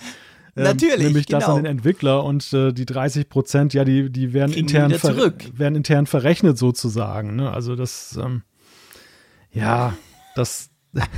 ja, ist, ist schon ein bisschen schwierig. Also ich finde, das, ja. das, hat, das hat so irgendwie was von wegen, ja, eigentlich wollen wir dir gar nichts geben und deshalb machen wir jetzt jeden Trick, um das dann für uns den Schaden noch zu minimieren. Und den nichts geben zu müssen, genau. Ja, ja, wenn sie ihn wenigstens, ja. wenn sie ihn wenigstens für den Apple, den Leuten wenigstens für den Apple Store einen Gutschein geben würden.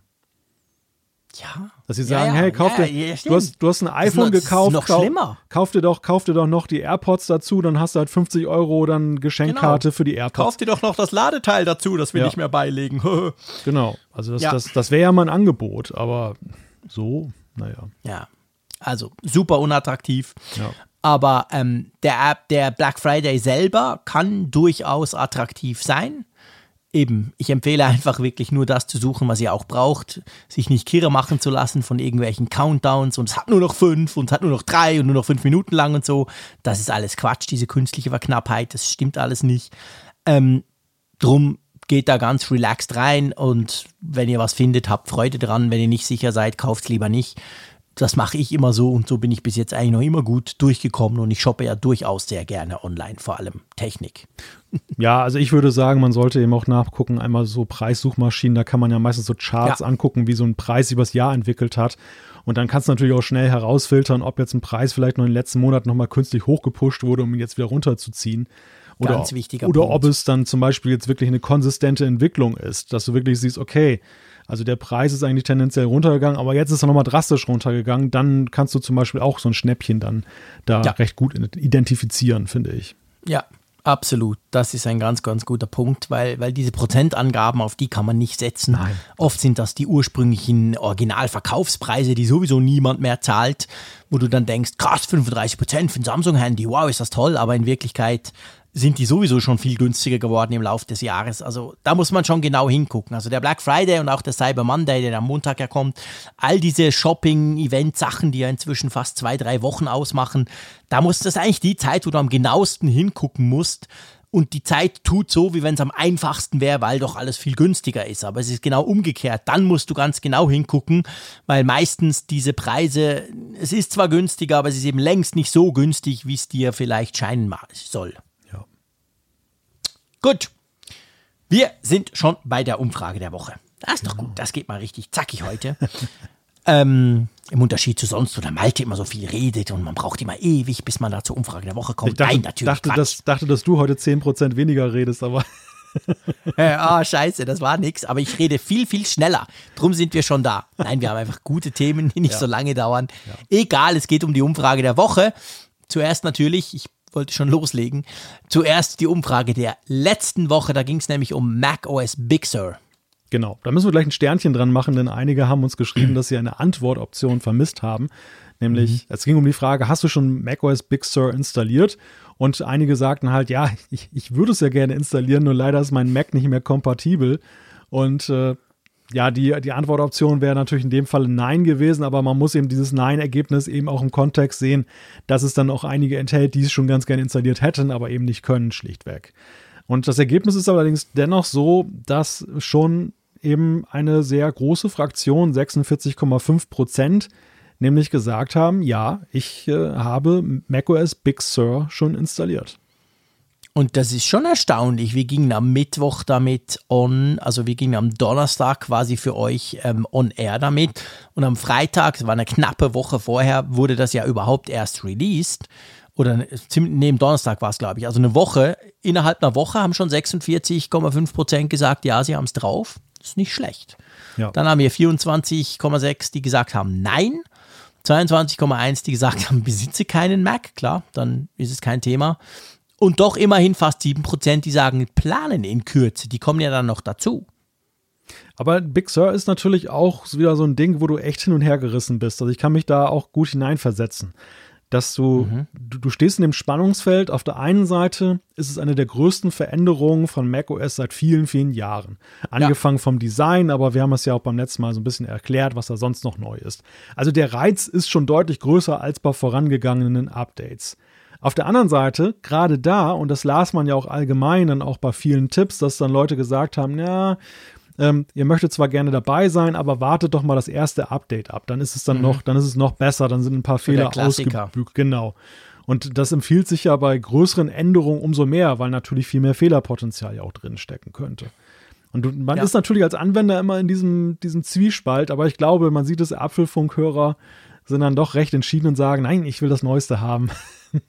ja, ja, ja, klar. Ich meine, logisch, wir sind natürlich hier in der Bubble. Das sind ja im, im größten Teil sind das ja, sind das ja Apple-Nutzer und, und natürlich auch Apple-Nutzer, die sich vielleicht eher Richtung Geek bewegen. Nicht alle natürlich, das macht uns auch stolz, dass wir nicht nur Geeks haben und das meine ich jetzt überhaupt nicht wertend, aber schon auch ein großer Anteil und das sieht man wahrscheinlich genau an diesem großen Ja-Anteil, so im Sinn von, hey, klar, drauf, ich habe mich informiert, ich weiß, es wird funktionieren oder wenn gehe ich ein kleines Risiko ein, zack, drauf.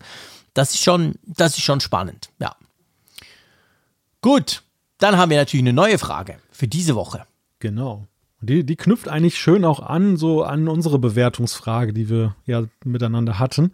Nämlich, sind Sonderverkaufstage wie Black Friday, Cyber Monday und Co. für dich interessant? Und dann könnt ihr sagen, ja, sehr, ja, ein wenig, manchmal nicht so sehr, gar nicht, keine Ahnung, weiß ich nicht. So könnt ihr das quasi so ein bisschen einschätzen, für uns auch, damit wir so ein bisschen rausfinden können, ob das für euch eine wichtige Sache ist oder ob ihr das quasi links liegen lasst. So. Ha. Ha. Ha, Zuschriften unserer Hörer, das macht mich immer ganz stolz, wenn wir das mal zu einer Zeit haben, wo man wirklich sagen kann, hey, wir nehmen uns Zeit dafür und nicht, wo es schon so ist, dass wir schon beide ein bisschen müde sind, gell? Genau. Genau. Wir fangen an mit einem. Du wirfst mir immer vor, ich rede zu viel und dann, wenn ich dich mal zu Wort kommen lasse, sagst du, genau. So norddeutsche, norddeutsche kurze Sätze. Dann kann was, ich natürlich. Was, soll, was genau? Was soll ich auf solche geschlossenen Fragenden antworten? Ja, das stimmt. Okay, aber du könntest ja quasi die Überleitung machen, weil du weißt, was als nächstes Ach so, kommt. Du, okay. du hättest das ja quasi anmoderieren können. Ah, okay, das, das war eine Steilvorlage. Okay, du hast den roten Teppich ja, ausgerollt. Es war vielleicht nicht so ganz, der, der Teppich war dunkelgrün, man hat ihn kaum gesehen auf dem Boden. Ich gebe es zu. er befand sich im Nebel. Nein, soll ich, genau. soll ich genau. das jetzt einfach mal aufnehmen, den Ball? Ja, klar. Klar. Also wir, wir, hatten, wir hatten ja vor einigen Wochen, ist, einige Wochen ist das schon her, hatten wir dazu aufgerufen oder beziehungsweise hatten euch die Möglichkeit aufgezeigt, dass ihr uns ja jetzt durchaus auch Audio-Feedback schicken könnt. Denn der liebe Jean-Claude hat ja ein wunderbares, einen wunderbaren Roadcast, ein Mischpult. Dort kann man ja eben dann auch Dateien, also Sounddateien einspielen und das eröffnet uns die Möglichkeit mit unserem Workflow-Prozess im Schnitt und so weiter, dass wir das dann recht einfach integrieren können. Und äh, ja, es sei vielleicht noch kurz gesagt, ganz wichtig, wenn ihr uns was schickt, möglichst kurz bitte, denn natürlich, ihr wisst ja, Zeit ist ja eine heiße Ware, noch, noch begehrter als am Black Friday. Und äh, Allerdings. dementsprechend, je kürzer, desto höher ist auch die Chance, dass wir es dann irgendwie integrieren können. Und einer war ganz mutig, einer muss ja der Erste sein, und das war unser Hörer Nils. Der hat uns eine Sprachnachricht geschickt, ein Sprachfeedback zur Sendung, das jetzt wir dann in einem Auszug mal kurz anhören wollen, um darüber zu sprechen. Genau, und zwar der Nils hat sich einen ähm, auch einen M1 Mac gekauft und er war dann so begeistert oder so beeindruckt, dass er uns eine Sprachen-Audio-Feedback hinterlassen hat und das Spiel hören wir uns jetzt mal kurz zusammen an. Ich habe das Gerät ausgepackt, ich habe es angeschlossen und ich war komplett geflecht. Sowas Schnelles habe ich schon ewig nicht mehr gesehen. Die Reviews haben nahegelegt, dass es schnell ist, aber dass es eben irgendwie doch noch vergleichbar ist mit, mit dem, was Intel an Performance liefern kann. Und nachdem ich heute dann ähm, Chrome für M1 installiert habe und natürlich den Safari, und nachdem meine Applikationen, mit denen ich täglich arbeite, vor allem im Browser stattfinden, ob das Google Drive ist oder oder Draw.io oder andere Utilities ähm, und entsprechend natürlich die Videoconferencing-Plattformen, die es heute so gibt, ähm, war ich auf diesen Performance-Schub nicht vorbereitet. Wenn ich auf meinem schnellsten Intel Mac, den ich so habe, ähm, mit dem einen oder anderen Google Drive-Dokument durchaus 40, 50 Sekunden brauche, bis es geöffnet ist und wir reden dann von Macs aus, der, aus dem aktuellen Line-Up oder aus dem Line-Up von davor, also auch nicht wirklich langsam, dann kann es sein, dass diese Dokumente 30, 40 Sekunden brauchen, bis sie geöffnet sind. Mit dem, mit dem Chrome für M1 macht es zack, zwei Sekunden und das Dokument ist geladen und arbeitsbereit. Das ist für mich ein kompletter Game Changer, man kann es gar nicht anders sagen. Ich war auf diesen Performance-Gewinn tatsächlich nicht vorbereitet. Ähm, es macht einen Riesenspaß, das Gerät muss auf jeden Fall hier bleiben. Ich höre keine Lüfter, es ist einfach saubasic schnell. Ähm, große Freude. Das wollte ich mit euch teilen. Vielen Dank, ciao, macht weiter so. Natürlich machen wir weiter so, oder? ja. Vielen Dank, Nils. Ich finde das großartig. Ähm, es war zwar vielleicht nicht so kurz, wie wir jetzt gerade gesagt haben, aber das spielt auch keine Rolle, weil du warst der Erste, du hast dich getraut. Und es passt vor allem wunderbar natürlich in unsere Sendung, wo wir auch schon von diesem M1 Mac geschwärmt haben. Am meisten gefreut habe ich mich ja über etwas bei seinem Feedback, lieber Malte. Ja, was denn? Kannst du dir denken, was? Es kam da so ein Wort mehrmals vor, nämlich der Chrome-Browser. Und er hat erzählt, dass er große Dateien im Chrome-Browser öffnet. Und das mache ich nämlich auch. Ich, wir arbeiten ja auf, in der Firma auch seit einem knappen Dreivierteljahr mit, mit Google Docs und G Suite und Schieß mich tot. Und das kenne ich, dieses ich will jetzt nicht sagen Problem, aber es ist schon manchmal so Rondel, Rondel, da, da, da. Und äh, als ich das Feedback gehört habe, habe ich mir gedacht, hey, das musste auf dem MacBook Pro 13 Zoll mal probieren. Also ich werde mich morgen mal in meinen Arbeitsaccount einloggen und dann mal gucken, wenn ich da ein großes Dokument öffne, dass das offensichtlich ja auch besser funktioniert. Hm. Wie, wie, wie, findest du, na gut, du hast jetzt den Mac Mini ja noch hm. gar nicht erlebt, aber was, was so ein bisschen witzig ist am Mac Mini, ist ja dieser eingebaute Lautsprecher. Habe ich noch nie ausprobiert. Ich weiß es nicht. Ich muss dir, ich muss dir wirklich sagen, ein Mac Mini, ich hatte mal vor, boah, vor vielen, vielen, vielen Jahren hatte ich mal einen da zum Test. Ich, aber das, nee, Moment, Quatsch, ich erzähle Mist. Ich hatte mal selber einen, der war aber damals schon eher so ein bisschen älter, als ich den gekauft habe und das war vor dem Apfelfunk, das muss Jahre her sein. Und der, den habe ich dann als, als Media Center gebraucht. Sprich, das war sogar noch vor dem mhm. Apple TV. Sprich, das war sogar, da warst du noch im Kindergarten. Der hatte, glaube ich, keinen Lautsprecher. Den habe ich quasi, der hatte aber schon HDMI-Anschluss. Den habe ich wirklich gebraucht, als, ja, zu meiner iTunes-Library Zeugs abzuspielen und so, bevor dann der Apple TV kam. Und seit da hatte ich nie mehr einen Mac Mini. Und darum bin ich mich auch super gespannt, weil ich weiß gar nicht, ich weiß gar nicht mehr, wie die aussehen. Hat der einen Lautsprecher drin? Das ist, eine gut, das ist super, dass du das fragst. Der Kann man den brauchen oder ist das nur so ein Pipi-Ding? das ist eher ein Pipi-Ding. Also ja, äh, schon. Okay. Den, ich, ich, hatte, also erstmal so, so per se äh, würde ich gar nicht sowas darin erwarten, weil ja im Prinzip ja Klar. jedes, alles musst du ja anschließen, dass da jetzt ein vollwertiger Lautsprecher drin ist, würde ich dann dementsprechend auch nicht erwarten. Aber Apple hat wohl den Anspruch, dass irgendwie, ja, zumindest muss ja der, der Gong am Anfang eher mal ertönen. Und äh, dann weitergehend hatten sie wohl auch die Erwartung, dass man damit irgendwie was abspielen kann, wenn du ein Video laufen lässt, dass du nicht erstmal dann irgendwie Lautsprecher anschließen musst. Mhm. Aber das Ding, also einige Reviewer haben, haben den wirklich zerrissen, haben gesagt, das ist ja eine Zumutung, okay. wie kann man da sowas einbauen? Ich muss sagen, ja, also ich finde ihn eher am, am, amüsant. Also ich finde ihn eher lustig, wie, wie der klingt. okay. Weil er so piepig ist, oder? Ja, ich habe ich hab so testweise ja mal ein Video damit gerendert hier in Final Cut Pro, äh, mit, mit, äh, wo ich ja drin zu sehen bin und wie ich dann klang, das fand ich total lustig. Also das habe ich mir allein deshalb dann angeguckt. okay, alles klar. Ja, das ist natürlich witzig. Gut, du komm, lass uns doch einfach weitermachen beim genau. Feedback. Wir haben ja noch das ein oder andere. Genau. Soll ich mal den Junos vorlesen? Ja, klar. Er hat uns geschrieben zum Thema iPhone und die Ultraweitwinkellinse. Da hatten wir beide ja mhm. uns dann lebhaft darüber unterhalten, welche Linse sollte denn, wenn man nur zwei statt drei einbaut in den Consumer-Geräten, denn drin sein. Ich war ja eher für Tele, du ja für Ultraweitwinkel. Am Ende haben wir uns ja, ja. glaube ich, schon so ein bisschen auf Ultraweitwinkel committed. Auf jeden mhm. Fall schreibt der Yunus, manchmal fällt mir jetzt, manchmal fällt mir jetzt auf, dass eine Tele vielleicht praktisch wäre, aber die Ultraweitwinkellinse ist meines meiner Meinung nach viel aufregender. Gerade wenn man dann an Machine Learning denkt. Und da kommt er so über die Schiene, wie könnte man einen Tele herstellen, ohne jetzt dann eine zusätzliche Linse einzubauen. Mhm. Und sein Vorschlag ist, er schreibt, Apple hat ja von Pixelmator ML Super Resolution vorgestellt und damit kann man doch recht passabel den Digitalzoom vom Consumer iPhone ausgleichen. Mein wichtigster Punkt, vielleicht baut Apple sowas ja auch mal in die Kamera-App direkt mit der Neural Engine ein so wie Google Pixel ja auch viel mit Computational Photography ausgleicht, das wäre dann meiner Meinung nach die optimale Lösung. Wer dann seine Pro-RAW-Bilder mhm. mit echtem optischen Zoom haben will, greift zum Pro oder Pro Max und alle anderen haben einen nicht so arg großen Nachteil mit den normalen Phones, also eine integrierte Möglichkeit, einen besseren Digitalzoom bzw. Crop in der Kamera-App einzubauen, statt auf ein extra Hardware-Teil zu setzen, um so auch den Consumern die kreativen Blickwinkel der Ultraweitlinse zu ermöglichen. Mhm spannende Idee. Also hast du das mal ausprobiert mit diesem Pixelmator ML Super Resolution? Ich habe das mal, ich glaube, ja, doch bei meinem iPad-Test mit dem iPad Air mhm. habe ich da habe ich das ausprobiert, weil ich mal sehen wollte, wie sich das so von der Performance her verhält. Mhm. Das ist in der Tat schon recht beeindruckend. Das ist ja ein, ein oft, ja. äh, gerade im Medienbereich ist das ein Problem, was du häufig hast, dass du Dateien printfähig kriegen musst, irgendwie, so Bilder, und du kriegst die dann so, auch in, im, im, Jahre 2020 verschicken Leute immer noch ganz merkwürdig kleine Bilder. Sie rechnen sie runter, weil sie vielleicht dann Eich. eben dann den Transfer irgendwie reduzieren wollen ja. oder sie drücken auf den falschen Knopf, wenn du gefragt wirst, welche Dateigröße soll das sein.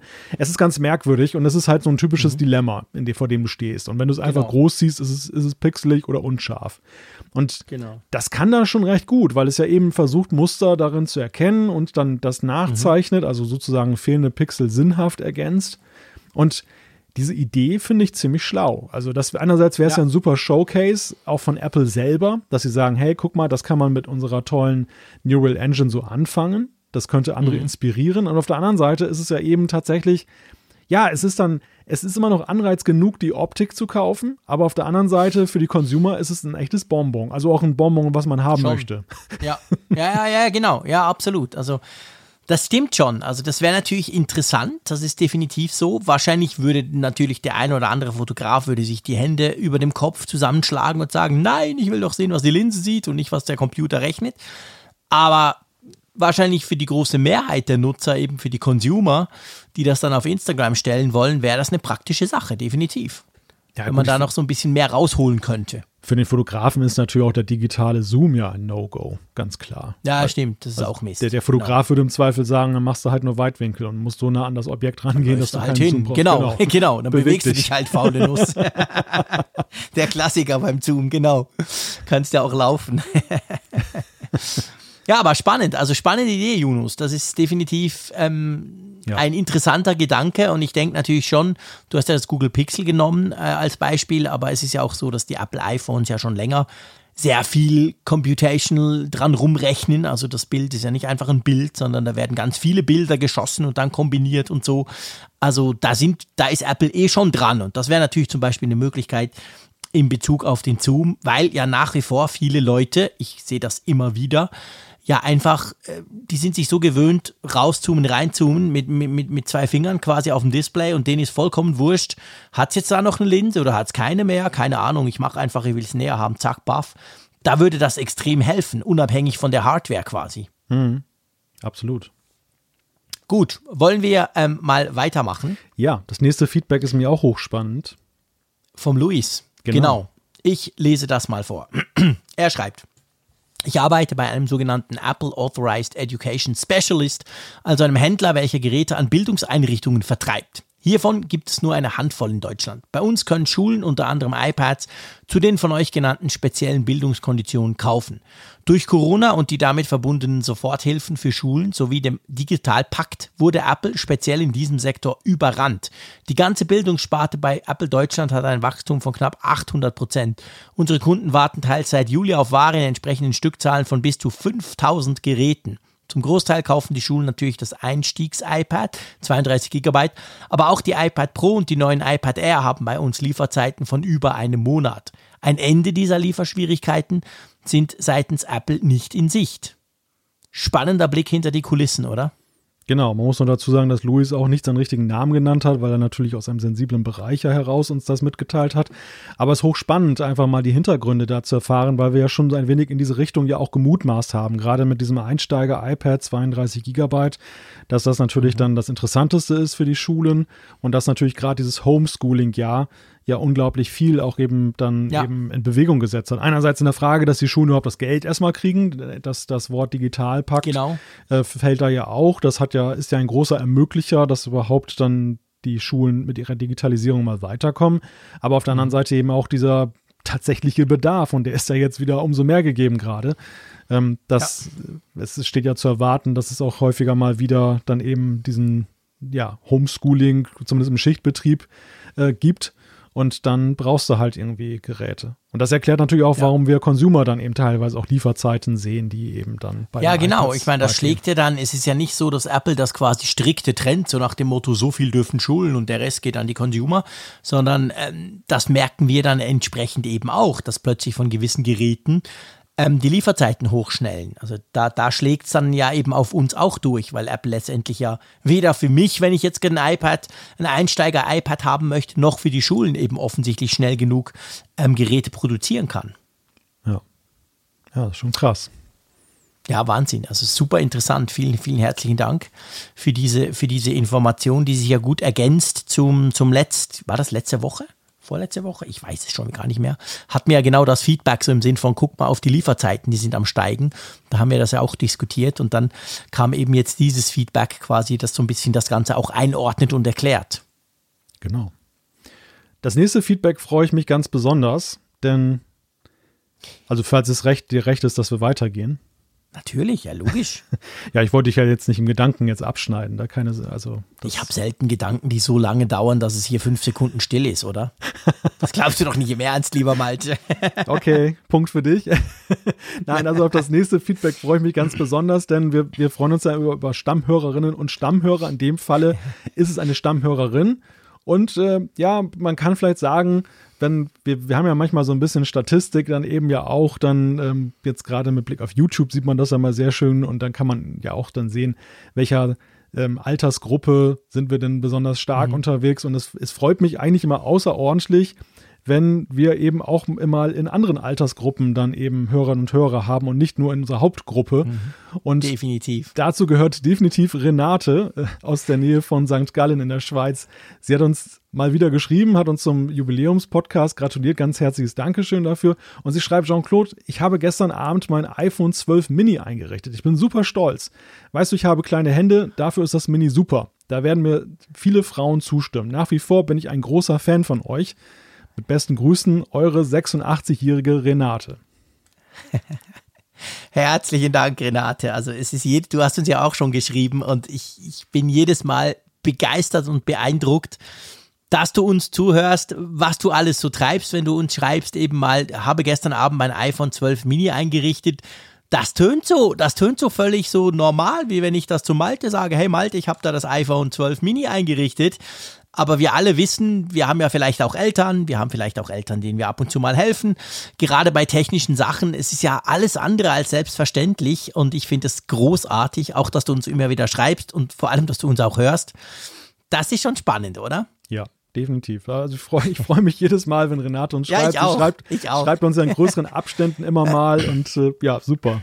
Ich glaube, sie die, diktiert es nämlich auch mit Siri. Das hat sie uns, glaube ich, auch mal geschrieben. Ja, stimmt. Dass sie das wirklich alles Siri diktiert. Ja. Und das sieht ja immer super aus. Das sieht ja, also das sieht besser aus, als wenn ich eine E-Mail schreibe ohne Siri. als wenn du mit Händen schreibst. Ja, genau. Viel besser.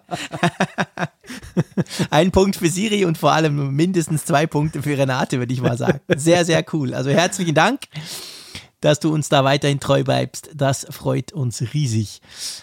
Ähm, wollen wir noch zum Daniel kommen? Ja. Der hat auf. nämlich ein Problem mit seinem iPhone 12 Pro. Und das müssen wir kurz mal ein bisschen einordnen und diskutieren. Er schreibt, mein neues iPhone 12 Pro zeigt bei komplett schwarzen, schwarzen Bildern muss man im abgedunkelten Raum betrachten, einen schwach beleuchteten Bildschirm. Andere OLEDs haben dieses Phänomen nicht. Könnt ihr das mal bei euren Geräten checken oder einen Vergleich zum 11 Pro ziehen? Das Thema ist ja, muss man sagen, wird in der Community ja diskutiert, auch in den Apple-Foren selber, dass quasi gewisse iPhones der 12er Linie, also mit den, mit den OLEDs, die OLED-iPhone, also andersrum, sorry, ich habe es total verdreht. Man muss eigentlich so anfangen. Bei einem OLED-Bildschirm ist es normalerweise so, wenn du schwarz anzeigst, dann ist es ganz schwarz und eben nicht ein beleuchtetes Schwarz, das dann ein bisschen aussieht wie grau wie bei LCD. Das ist ja einer der ganz großen Vorteile von OLEDs. Sprich, wenn du ein ganz schwarzes Bild anzeigst bei einem OLED-Bildschirm, ist der OLED-Bildschirm eigentlich deaktiviert und drum auch ganz dunkel. Und offensichtlich, gell Malte, gibt es gewisse Geräte, die eben trotzdem noch schwach nachleuchten, was sie eigentlich nicht sollten, oder? Ja, also es ist in der Tat nicht die einzige Zuschrift, die wir bekommen haben zu dem Thema, sondern Daniel steht für jetzt keine riesige Anzahl, aber schon eine, eine ein Handvoll paar. Zuschriften, die wir ja. auf jeden Fall bekommen haben zu dem Thema, mit genau eben der gleichen Schilderung. Und äh, ja, also augenscheinlich, einer schrieb uns, glaube ich, auch, er hätte dann tatsächlich das Gerät getauscht und hinterher ja, festgestellt, genau. danach war es für ihn dann auch behoben. Es war wirklich dann ja. jetzt auch dann ein Unterschied. Genau, genau. Und ich, ich habe das mal verglichen mit meinen Geräten. Glücklicherweise habe ich im Moment einige iPhones ja da. Also mein iPhone 12 Pro macht das nicht. Das Baby iPhone macht das auch nicht. Und das iPhone 11 Pro Max, ich habe keine 11 Pro, das 11 Pro Max macht auch nicht. Also ich glaube schon, das hat uns ja diese andere Zuschrift, die du jetzt gerade erwähnt hast, so ein bisschen war für mich dann so ein bisschen die Bestätigung, das sollte nicht so sein und das wäre ein Grund, sich bei Apple zu melden, oder? Ich hatte gerade den Eindruck, dieser Spannungsbogen läuft jetzt darauf hinaus, dass du dann am Ende sagst, und das hatte es. Nein, ah, okay, sorry. Nee, nee, so, so, so dramaturgisch clever bin ich dann auch wieder nicht. Okay. Nein. Nein, Stimmt, hab, das wäre natürlich spannend gewesen. Ich zähle jetzt alle Geräte auf, die ja, es nicht ja, haben ich, und dann genau. irgendwann plötzlich und baff. Ich, ich war schon so ein bisschen im Kopf nach dem Ausschlussprinzip, habe ich mich gefragt, welches Gerät kommt jetzt wohl noch, was es dann plötzlich und du hat. Dir über, also ich meine, wenn ich es richtig dramaturgisch hätte machen wollen, wäre ja klar gewesen, welches Gerät das hatte, oder? Das äh, Mini natürlich, oder? Na, logisch, klar. Das Babyphone. um dem auch noch mal eins auszuwischen. Nein, das mache ich ja überhaupt nicht. Tolles Nein. Telefon. Anderes Thema. Also ich, ich, hab, ich, habe es, ich habe es bei mir allerdings auch nicht festgestellt. Also ich habe ja hier auch drei mhm. aktuelle iPhone 12 ja. Phones zum Test und haben es äh, alle auch nicht, oder? Ja, habe auch alle Geräte da daraufhin untersucht hier im Dunkeln und mhm. habe nicht irgendwie festgestellt, dass mich da was nett angeleuchtet hat. Ja. Also, ähm, Daniel, unbedingt bei Apple melden, die ja. sollen das austauschen. Genau. Ja. Gut, einen haben wir noch. Einen haben wir noch. Jetzt bin ich dran, ne? Das ist. Ähm ja, genau. In der Challenge, wer dran ist, wärst jetzt du dran. Dann nehmen wir mal den Michael. Das ist der nächste, ne? Genau. Mhm. Eine Bitte Klar. zu eurem iPhone 12 Review. Könntet ihr mal etwas dazu sagen, ob das Clear Case beziehungsweise auch die anderen Apple Cases über die Displaykante hinausgehen? Beziehungsweise ist das Display bei einem Sturz geschützt? Ist das Clear Case eher gummiartig von der Haptik oder mehr Hartplastik und spröde? Zweites Thema allgemein. Es wäre mal interessant zu wissen, wie ihr zu euren Testgeräten von Apple kommt. Bestellt ihr die ganz regulär? Bekommt man die als Tech-Journalist automatisch? Seid ihr verpflichtet, diese auch zu testen, Artikel zu publizieren? Liest, hört Apple das? Wie lange könnt ihr diese behalten? Was macht Apple mit diesen Geräten im Anschluss? Gibt es Zahlen, wie viele Geräte Apple auf diesem Weg verteilt? Vielleicht könnt ihr mal dazu berichten, wenn mal etwas Zeit ist. Fangen wir mal mit der ersten Frage oder dem ersten Fragekomplex an, oder? Genau. Genau. Ähm, das Clear Case, genau. Ähm, über die Displaykante hinaus, ähm, ja, oder? Ja. Also ja, Moment. Ja, äh, Moment. Moment. Das letztjährige Clear Case war ja unten auch zu, oder? Das letztjährige Clear Case, puh, da fragst du mich jetzt was. Ich war ja. Ich mache mal meinen Technikschrank auf. Aber zuerst mal generell, sie stehen natürlich über, genau. Sprich, wenn du dein Telefon umgekehrt ähm, hinlegst. Die anderen waren ja unten offen. Die anderen waren genau, ja alle. Ja, letztes Jahr auch, genau. Genau. Das war ähm, ja auch der Punkt, also, also, das vielleicht zu den Cases generell, das ist ja sicherlich auch aufgefallen. Diese neue, das neue Prinzip, dass es zu allen Seiten abschließt, ist ja auch so ein bisschen so eine Staubfalle oder eine Krümelfalle dann ja, auf den Displays. Nervt mich ohne Ende. Da ist mir erstmal aufgefallen, ich habe mich immer gefragt, warum sie unten offen gelassen haben früher. Und ich fand, ich fand das eigentlich ursprünglich mal blöd. Ich habe immer gedacht, irgendwie ist das ja auch unschön, dass das nicht geschlossen ist. Und äh, jetzt weißt du warum. Jetzt weiß ich, warum das so gewesen ist, ja. Ja, das ist tatsächlich so. Das ist nämlich super wichtig, damit man den Staub quasi unten rauswischen kann. Und das zum Beispiel, ich weife ab, aber das normale ähm, Kunststoff-Case von Apple in der 2012, äh, 2020er Version, also für die iPhone 12 Modelle, ist ja unten eben nicht offen. Und da hast du genau das Problem, weil es übersteht, kriegst du den Staub kaum mehr weg. Und das, das treibt mich zum Wahnsinn, ganz ja. ehrlich gesagt. Also, es steht über. Ähm, ist das Clear Case eher gummiartig von der Haptik oder mehr Hartplastik und spröde? Ist so dazwischen, oder? Ja, ja, ja. also von, ja, von, au, also von außen fühlt es sich ja eher gummiartig an. Wenn man das ja, genau. so, wenn man es von außen so fühlt, dann ist es erstmal sehr weich. Und man denkt eigentlich, ja. ähm, das ist sehr biegbar. Wenn man allerdings das mal so versucht dann zu, zu biegen, das, das geht nicht weit. Das ist nämlich extrem fest alles verarbeitet. Ja. Also es ist ein äh, so weich, weich von außen harter Kern. Boah, schön, genau. Ganz romantisch so mit der Beginn. Ganz romantisch. Genau. Ich fand persönlich das letztjährige Clear Case ähm, hat, sagen wir es mal so, in meiner Hand besser gehaftet. Ich fand das diesjährige Clear Case ähm, sehr rutschig. Aber ich muss sagen, der, der Danny, ein treuer Hörer von uns, der in Hongkong lebt, der hat das letzte Jahr schon gehabt am iPhone 11 und jetzt beim 12er hat er sich auch wieder eins gekauft und wir haben uns ausgetauscht darüber und er hatte schon Angst, oh, wenn du sagst rutschig und so. Er fand es dann eigentlich ungefähr vergleichbar. Also vielleicht bin es nur ich, aber mir ist, ich hatte einfach das Gefühl jetzt bei, bei, bei diesem, das war die, diese, diese MagSafe Clear Case Dinger, die sind irgendwie super rutschig. Aber wie siehst du das? Hast du beide? Ich habe jetzt aktuell habe ich das Silicon und das Leder Case. Ja, okay. Weil ich habe zum, zum, zum 12 Pro habe ich ein Clear Case bekommen. Mhm. Und das ist eben relativ rutschig, hatte ich den Eindruck. Aber buh, also da bin ich offensichtlich sicher mal, das ist nicht komplett, das bin vielleicht auch nur ich, weil der Dani fand es eben, wie gesagt, nicht. Ja, aber ja, deine Frage war ja eigentlich stets über und es steht definitiv über. Ja, wobei das mit dem Schutz des Displays bei dem Sturz ist natürlich schon so eine Sache. Ne? Also ich finde, es steht ja nicht so weit über, dass es jetzt sehr viel verhindern nee. kann. Da muss schon ein sehr günstiger Winkel sein des Runterfallens und damit Ich glaube auch nicht, dass das, ich glaube ehrlich gesagt auch nicht unbedingt, dass das ist wegen dem Sturz, weil ja klar, ja. wenn es stürzt, dann ist irgendwie, dann ist der, dann spielt der Zufall rein, sondern es ist natürlich mehr, wenn du es umdrehst, einfach aus welchem Grund auch immer, dass du dann halt nicht das Display verkratzt, weil wir wissen ja auch, die, die, die mhm. iPhone-Displays, äh, obwohl sie immer tolle Namen haben und wie, wie, wie, wie stark sie doch sind, aber mir fällt auch jetzt wieder auf, dass sie relativ schnell verkratzen. Aber hallo. Also, hm, aber hallo, auch. genau. Also ich habe ein YouTube-Video gemacht, wo ich die alle verglichen habe und da habe ich die aneinander ohne Hülle gelegt. Das ist natürlich ein Fehler, ich gebe es zu. Aber zack, du schon hatte ich Kratzer drin. Einfach von der Kamera vom einen dann auf dem, ja. auf dem anderen. Und ich habe das nicht aneinander gerieben oder eine halbe Stunde. Das waren irgendwie zehn Sekunden im Video. Guck mal so, das eine ist größer als das andere. Zack, hatte ich schon Kratzer drin. Also mhm. die sind extrem kratzempfindlich immer noch. Kann ich leider bestätigen. Also ich benutze Gell? sie wirklich wie rohe Eier und äh, dennoch, ja. dennoch äh, sind es wirklich so ganz schnell leichte Mikrokratzer, ja, genau. die sich da dann da einschleichen. Und das ja auch trotz des Ceramic Shields. Also der, ja. der, der, ist jetzt in puncto Fall, also gut, Apple hat ja nicht gesagt, dass sie deshalb weniger verkratzen. Sie haben gesagt, sie, sie haben eine höhere Beständigkeit, wenn sie drauf fallen. Das glaube ich auch, aber leider nicht mhm. in der Beziehung. Das wäre wirklich ja, mal genau. wünschenswert. Genau. Ja. Das wäre extrem wünschenswert, weil das haben andere Handys so eigentlich nicht. Das kenne ich wirklich. Das ist, behaupte ich mal, so ein Apple-Problem. Bei meinen Samsung-Testgeräten habe ich das nicht und ich gehe ungefähr ähnlich mit allen um. Also, ja. ja. Aber er hat noch ein zweites Thema. Er hat noch zweite verschiedene Fragen gestellt. Die können wir natürlich gerne beantworten. Und zwar sagt er zu Testgeräten und Apple. Wir bestellen die nicht regulär, sondern wir bekommen die als Technikjournalisten quasi von Apple als Leihgerät bekommen wir die, wobei nie ganz klar ist, wer kriegt welche, wie und was. Also das ist so, du korrigierst mich einfach, wenn ich Mist erzähle. Ja, ja.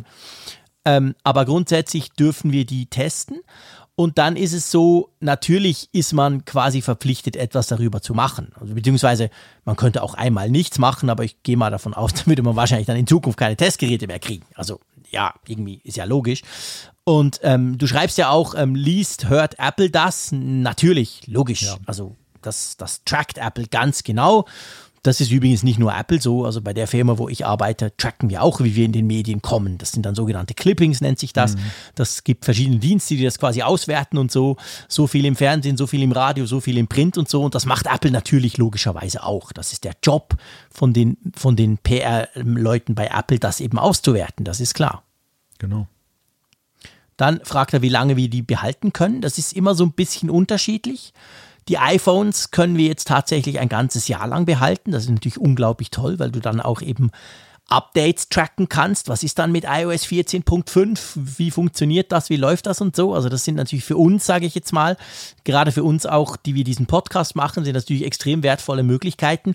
Manchmal kannst du es aber auch nur kürzer. Wenn du mal einen Mac kriegst, wie ich zum Beispiel jetzt den MacBook Pro, das, das M1 MacBook, dann sind das zwei Wochen zum Beispiel, wo du die behalten kannst. Und danach gehen die immer wieder zurück. Also die gehören natürlich nicht uns. Und man muss auch wahnsinnig Acht geben drauf. Also das würde ich sowieso, aber das wäre mir jetzt wahnsinnig peinlich, wenn ich mal ein Apple-Testgerät quasi kaputt machen würde. Und danach gehen die wieder zurück zu Apple. Und genau. es gibt absolut, das ist vielleicht noch, das werde ich auch immer wieder gefragt, es gibt wirklich absolut in diesem Universum keine Möglichkeit, so ein Gerät dann abzukaufen.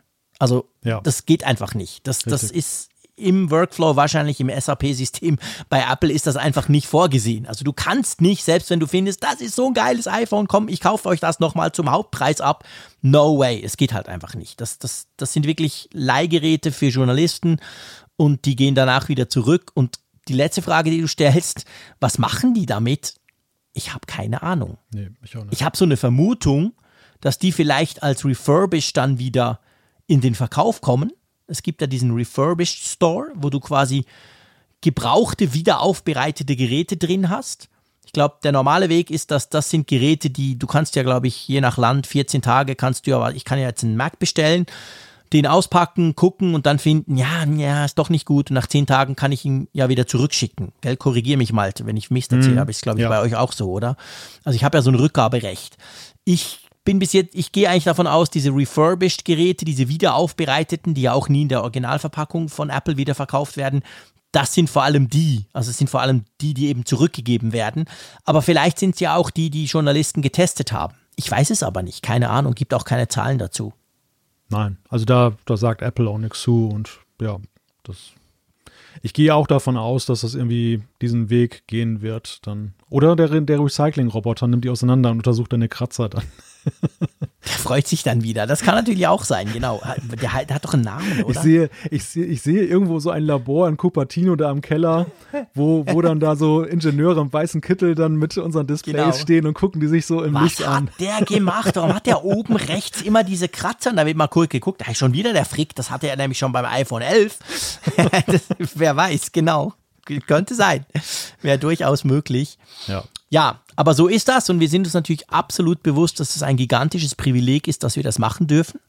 Also, dass wir das überhaupt testen können. Wir könnten ja niemals diese Menge an Geräten ähm, selbst dank euren tollen Spenden können wir uns ab und zu mal etwas leisten, wie jetzt diese ganze Soundtechnik, die wir da aufgerüstet haben, aber wir könnten ja nicht ständig Apple-Geräte kaufen oder so. Von dem her sind wir da natürlich extrem froh, dass wir das machen dürfen, oder? Ja, und es ist natürlich vor allem auch ein enormer Zeitvorteil, weil gerade bei sehr gefragten ja. Neuerscheinungen ist es ja so, du müsstest dich sonst, wenn du sie so bestellst, auch einreihen. Und wenn du mhm. Pech hast, dann äh, bist du fünf Minuten zu spät und kriegst die Geräte dann auch erst dann sechs, sieben Wochen später. Und dann ähm, ist es natürlich dann ein bisschen doof, wenn du sie dann erst reviewen kannst, was ja auch dann nochmal wieder Zeit braucht und so. Und das ist noch so eine andere Komponente, ja, die in dem Zusammenhang immer etwas unterschätzt wird. Ich muss sagen, ich bin da ja, ich kenne ja auch beide Perspektiven, du ja auch. Also die als normaler Konsument, ähm, als man noch nicht in diesem Tech-Journalismus so unterwegs war und eben die jetzt dann in, als Tech-Journalist, wo man eben solche Geräte rezensiert. Es ist beileibe nicht so entspannt wie eben der neue normale Consumer, der sich auf sein Gerät freut und damit rumspielt. Aber wenn Nein. du keinen Bock hast, dann legst du es weg und so weiter und nimmst es dann einen Tag später wieder auf, sondern du bist natürlich schon, du hast einerseits hast du Anspruch an dich selbst und andererseits ist es natürlich schon auch so, klar, achtet Apple in der Öffentlichkeitsarbeit wie jede andere Firma darauf, dass äh, natürlich irgendwo darüber auch berichtet wird, weil das ist der ja, Sinn und Zweck von Öffentlichkeitsarbeit. Und dementsprechend, äh, ja, also du, du bist ja auch derjenige, der ja Apple in der Regel bittet darum, dass du sagst, kann ich das mal Klar. testen? Ist ja nicht so, dass sie jetzt an der, an der Tür klopfen und sagen, genau. hey, teste das bitte mal für uns.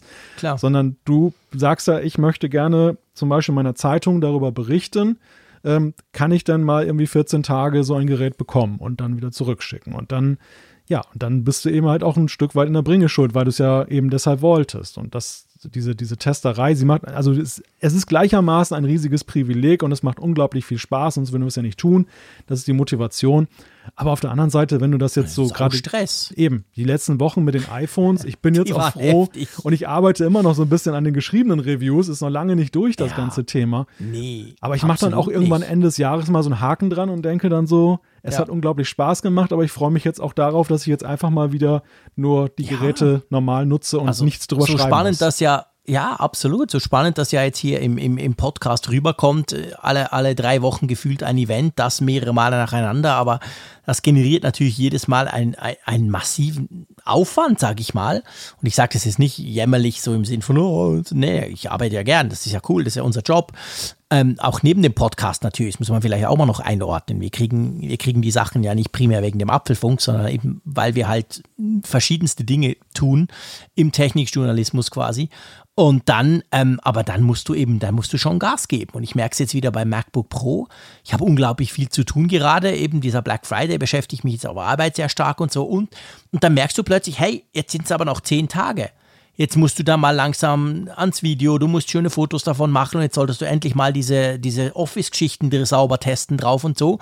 Und dann, dann tickt halt die Uhr weil eben das Ding geht ja dann wieder zurück. Also von hm. dem her gesehen, ja, das ist, das, das, ist toll und das ist ja unser, unser, unsere absolute Passion auch, sag ich mal. Das können wir von uns beiden ja sagen. Aber es ist schon auch mit Arbeit verbunden. Das musste ich meinen Kindern auch erklären, die natürlich am Anfang immer dann, geil, da kommt so oft der Paketbote, nicht nur von Apple, ja. Ich kriege ja praktisch alles zum Testen, ist ja super. Aber dann irgendwann haben sie gemerkt, hey, aber drum ist der Papa auch immer am Abend noch am Arbeiten. Das hängt ja. irgendwie zusammen. Und das, das, das ist natürlich dann, die Seite sieht man logischerweise nicht unbedingt und denkt, ah, der Frick wieder hat wieder das neueste iPhone, der geile Typ. Klar, coole Sache, aber eben, das ist letztendlich auch Arbeit. Ja, und du hast, und du hast ja auch eine Verantwortung gegenüber deinen Hörern und Zuschauern und Lesern. Ja, also es ist ja auch so. Du willst ja nichts runterrotzen. Nee, eben. Also wir, wir wollen ja auch schon, bemühen uns ja schon eben dann auch, dass Gerät bestmöglich zu rezensieren und alles das zu betrachten, was relevant ist, aber auch eben kritisch, aber eben auch fair dann zu bewerten. Und das ist ja nun auch ein, ein Punkt.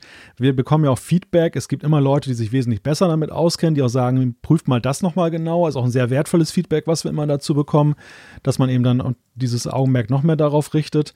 Also man weiß schon, es gibt eben auch die Leute sind anspruchsvoll, sie erwarten was von dir dafür, dass du jetzt zu den Privilegierten gehörst, die es für sie testen dürfen. Und dieser Verantwortung will man ja auch gerecht werden. Also es ist auch so ein innerer Druck, den man sich selber da ein bisschen aufbaut ja, und macht dann einfach. Im ersten Moment ist es natürlich ist immer die große Freude, wenn man denkt, oh, da hast du ein Paket und machst es auf und cool, jetzt habe ich schon das neue iPhone zwei Tage bevor es dann vielleicht schon im Laden steht. Super. Ja. Aber dann geht's los, ne? Dann ist ihm, dann ist ihm vorbei. Dann, genau. Bist, dann wird gearbeitet. Dann bist du voll dran. Ja, ja, ja genau. Das ist ganz genau der Punkt. Aber ja, wir machen das ja unglaublich gern. Es macht Spaß. Es freut uns, dass ihr das ähm, auch gerne hört. Und ich glaube, so schließt sich dann der Kreis irgendwo, dass wir ja. auch das Gefühl haben, dass wir einen Mehrwert bieten können für euch da draußen. Dass wir auch auf, auf Feedback wie, wie von euch eben eingehen können, dass wir auch manchmal merken, hey, das ist spannend, da haben wir schon ganz viele Mails dazu bekommen, müssen wir uns mal genauer anschauen zum Beispiel.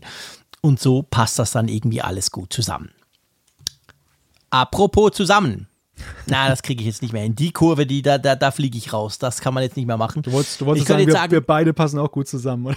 Ja, ich wollte jetzt sagen, es war schön mit dir zusammen jetzt hier diesen Podcast zu machen, irgend sowas. Aber das passt nicht. Nein, Wie, aber, was soll das denn heißen?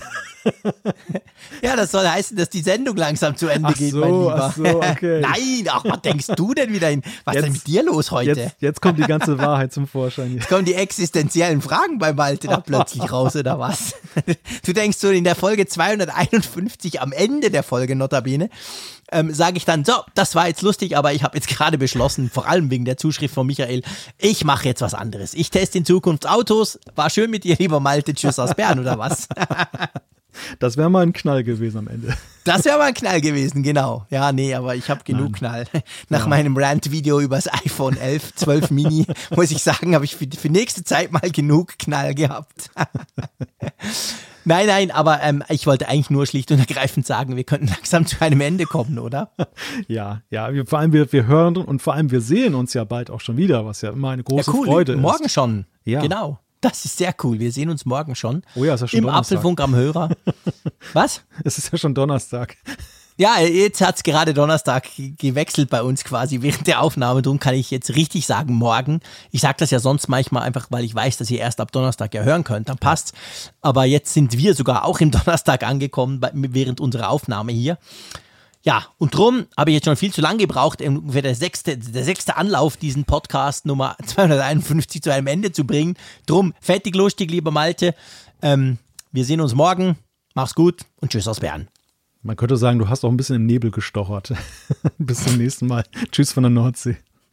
Interessante Gäste, spannende Themen. Das ist Apfelfunk am Hörer. In unserer Videoshow auf YouTube kannst du live dabei sein. Schalte ein. Apfelfunk am Hörer.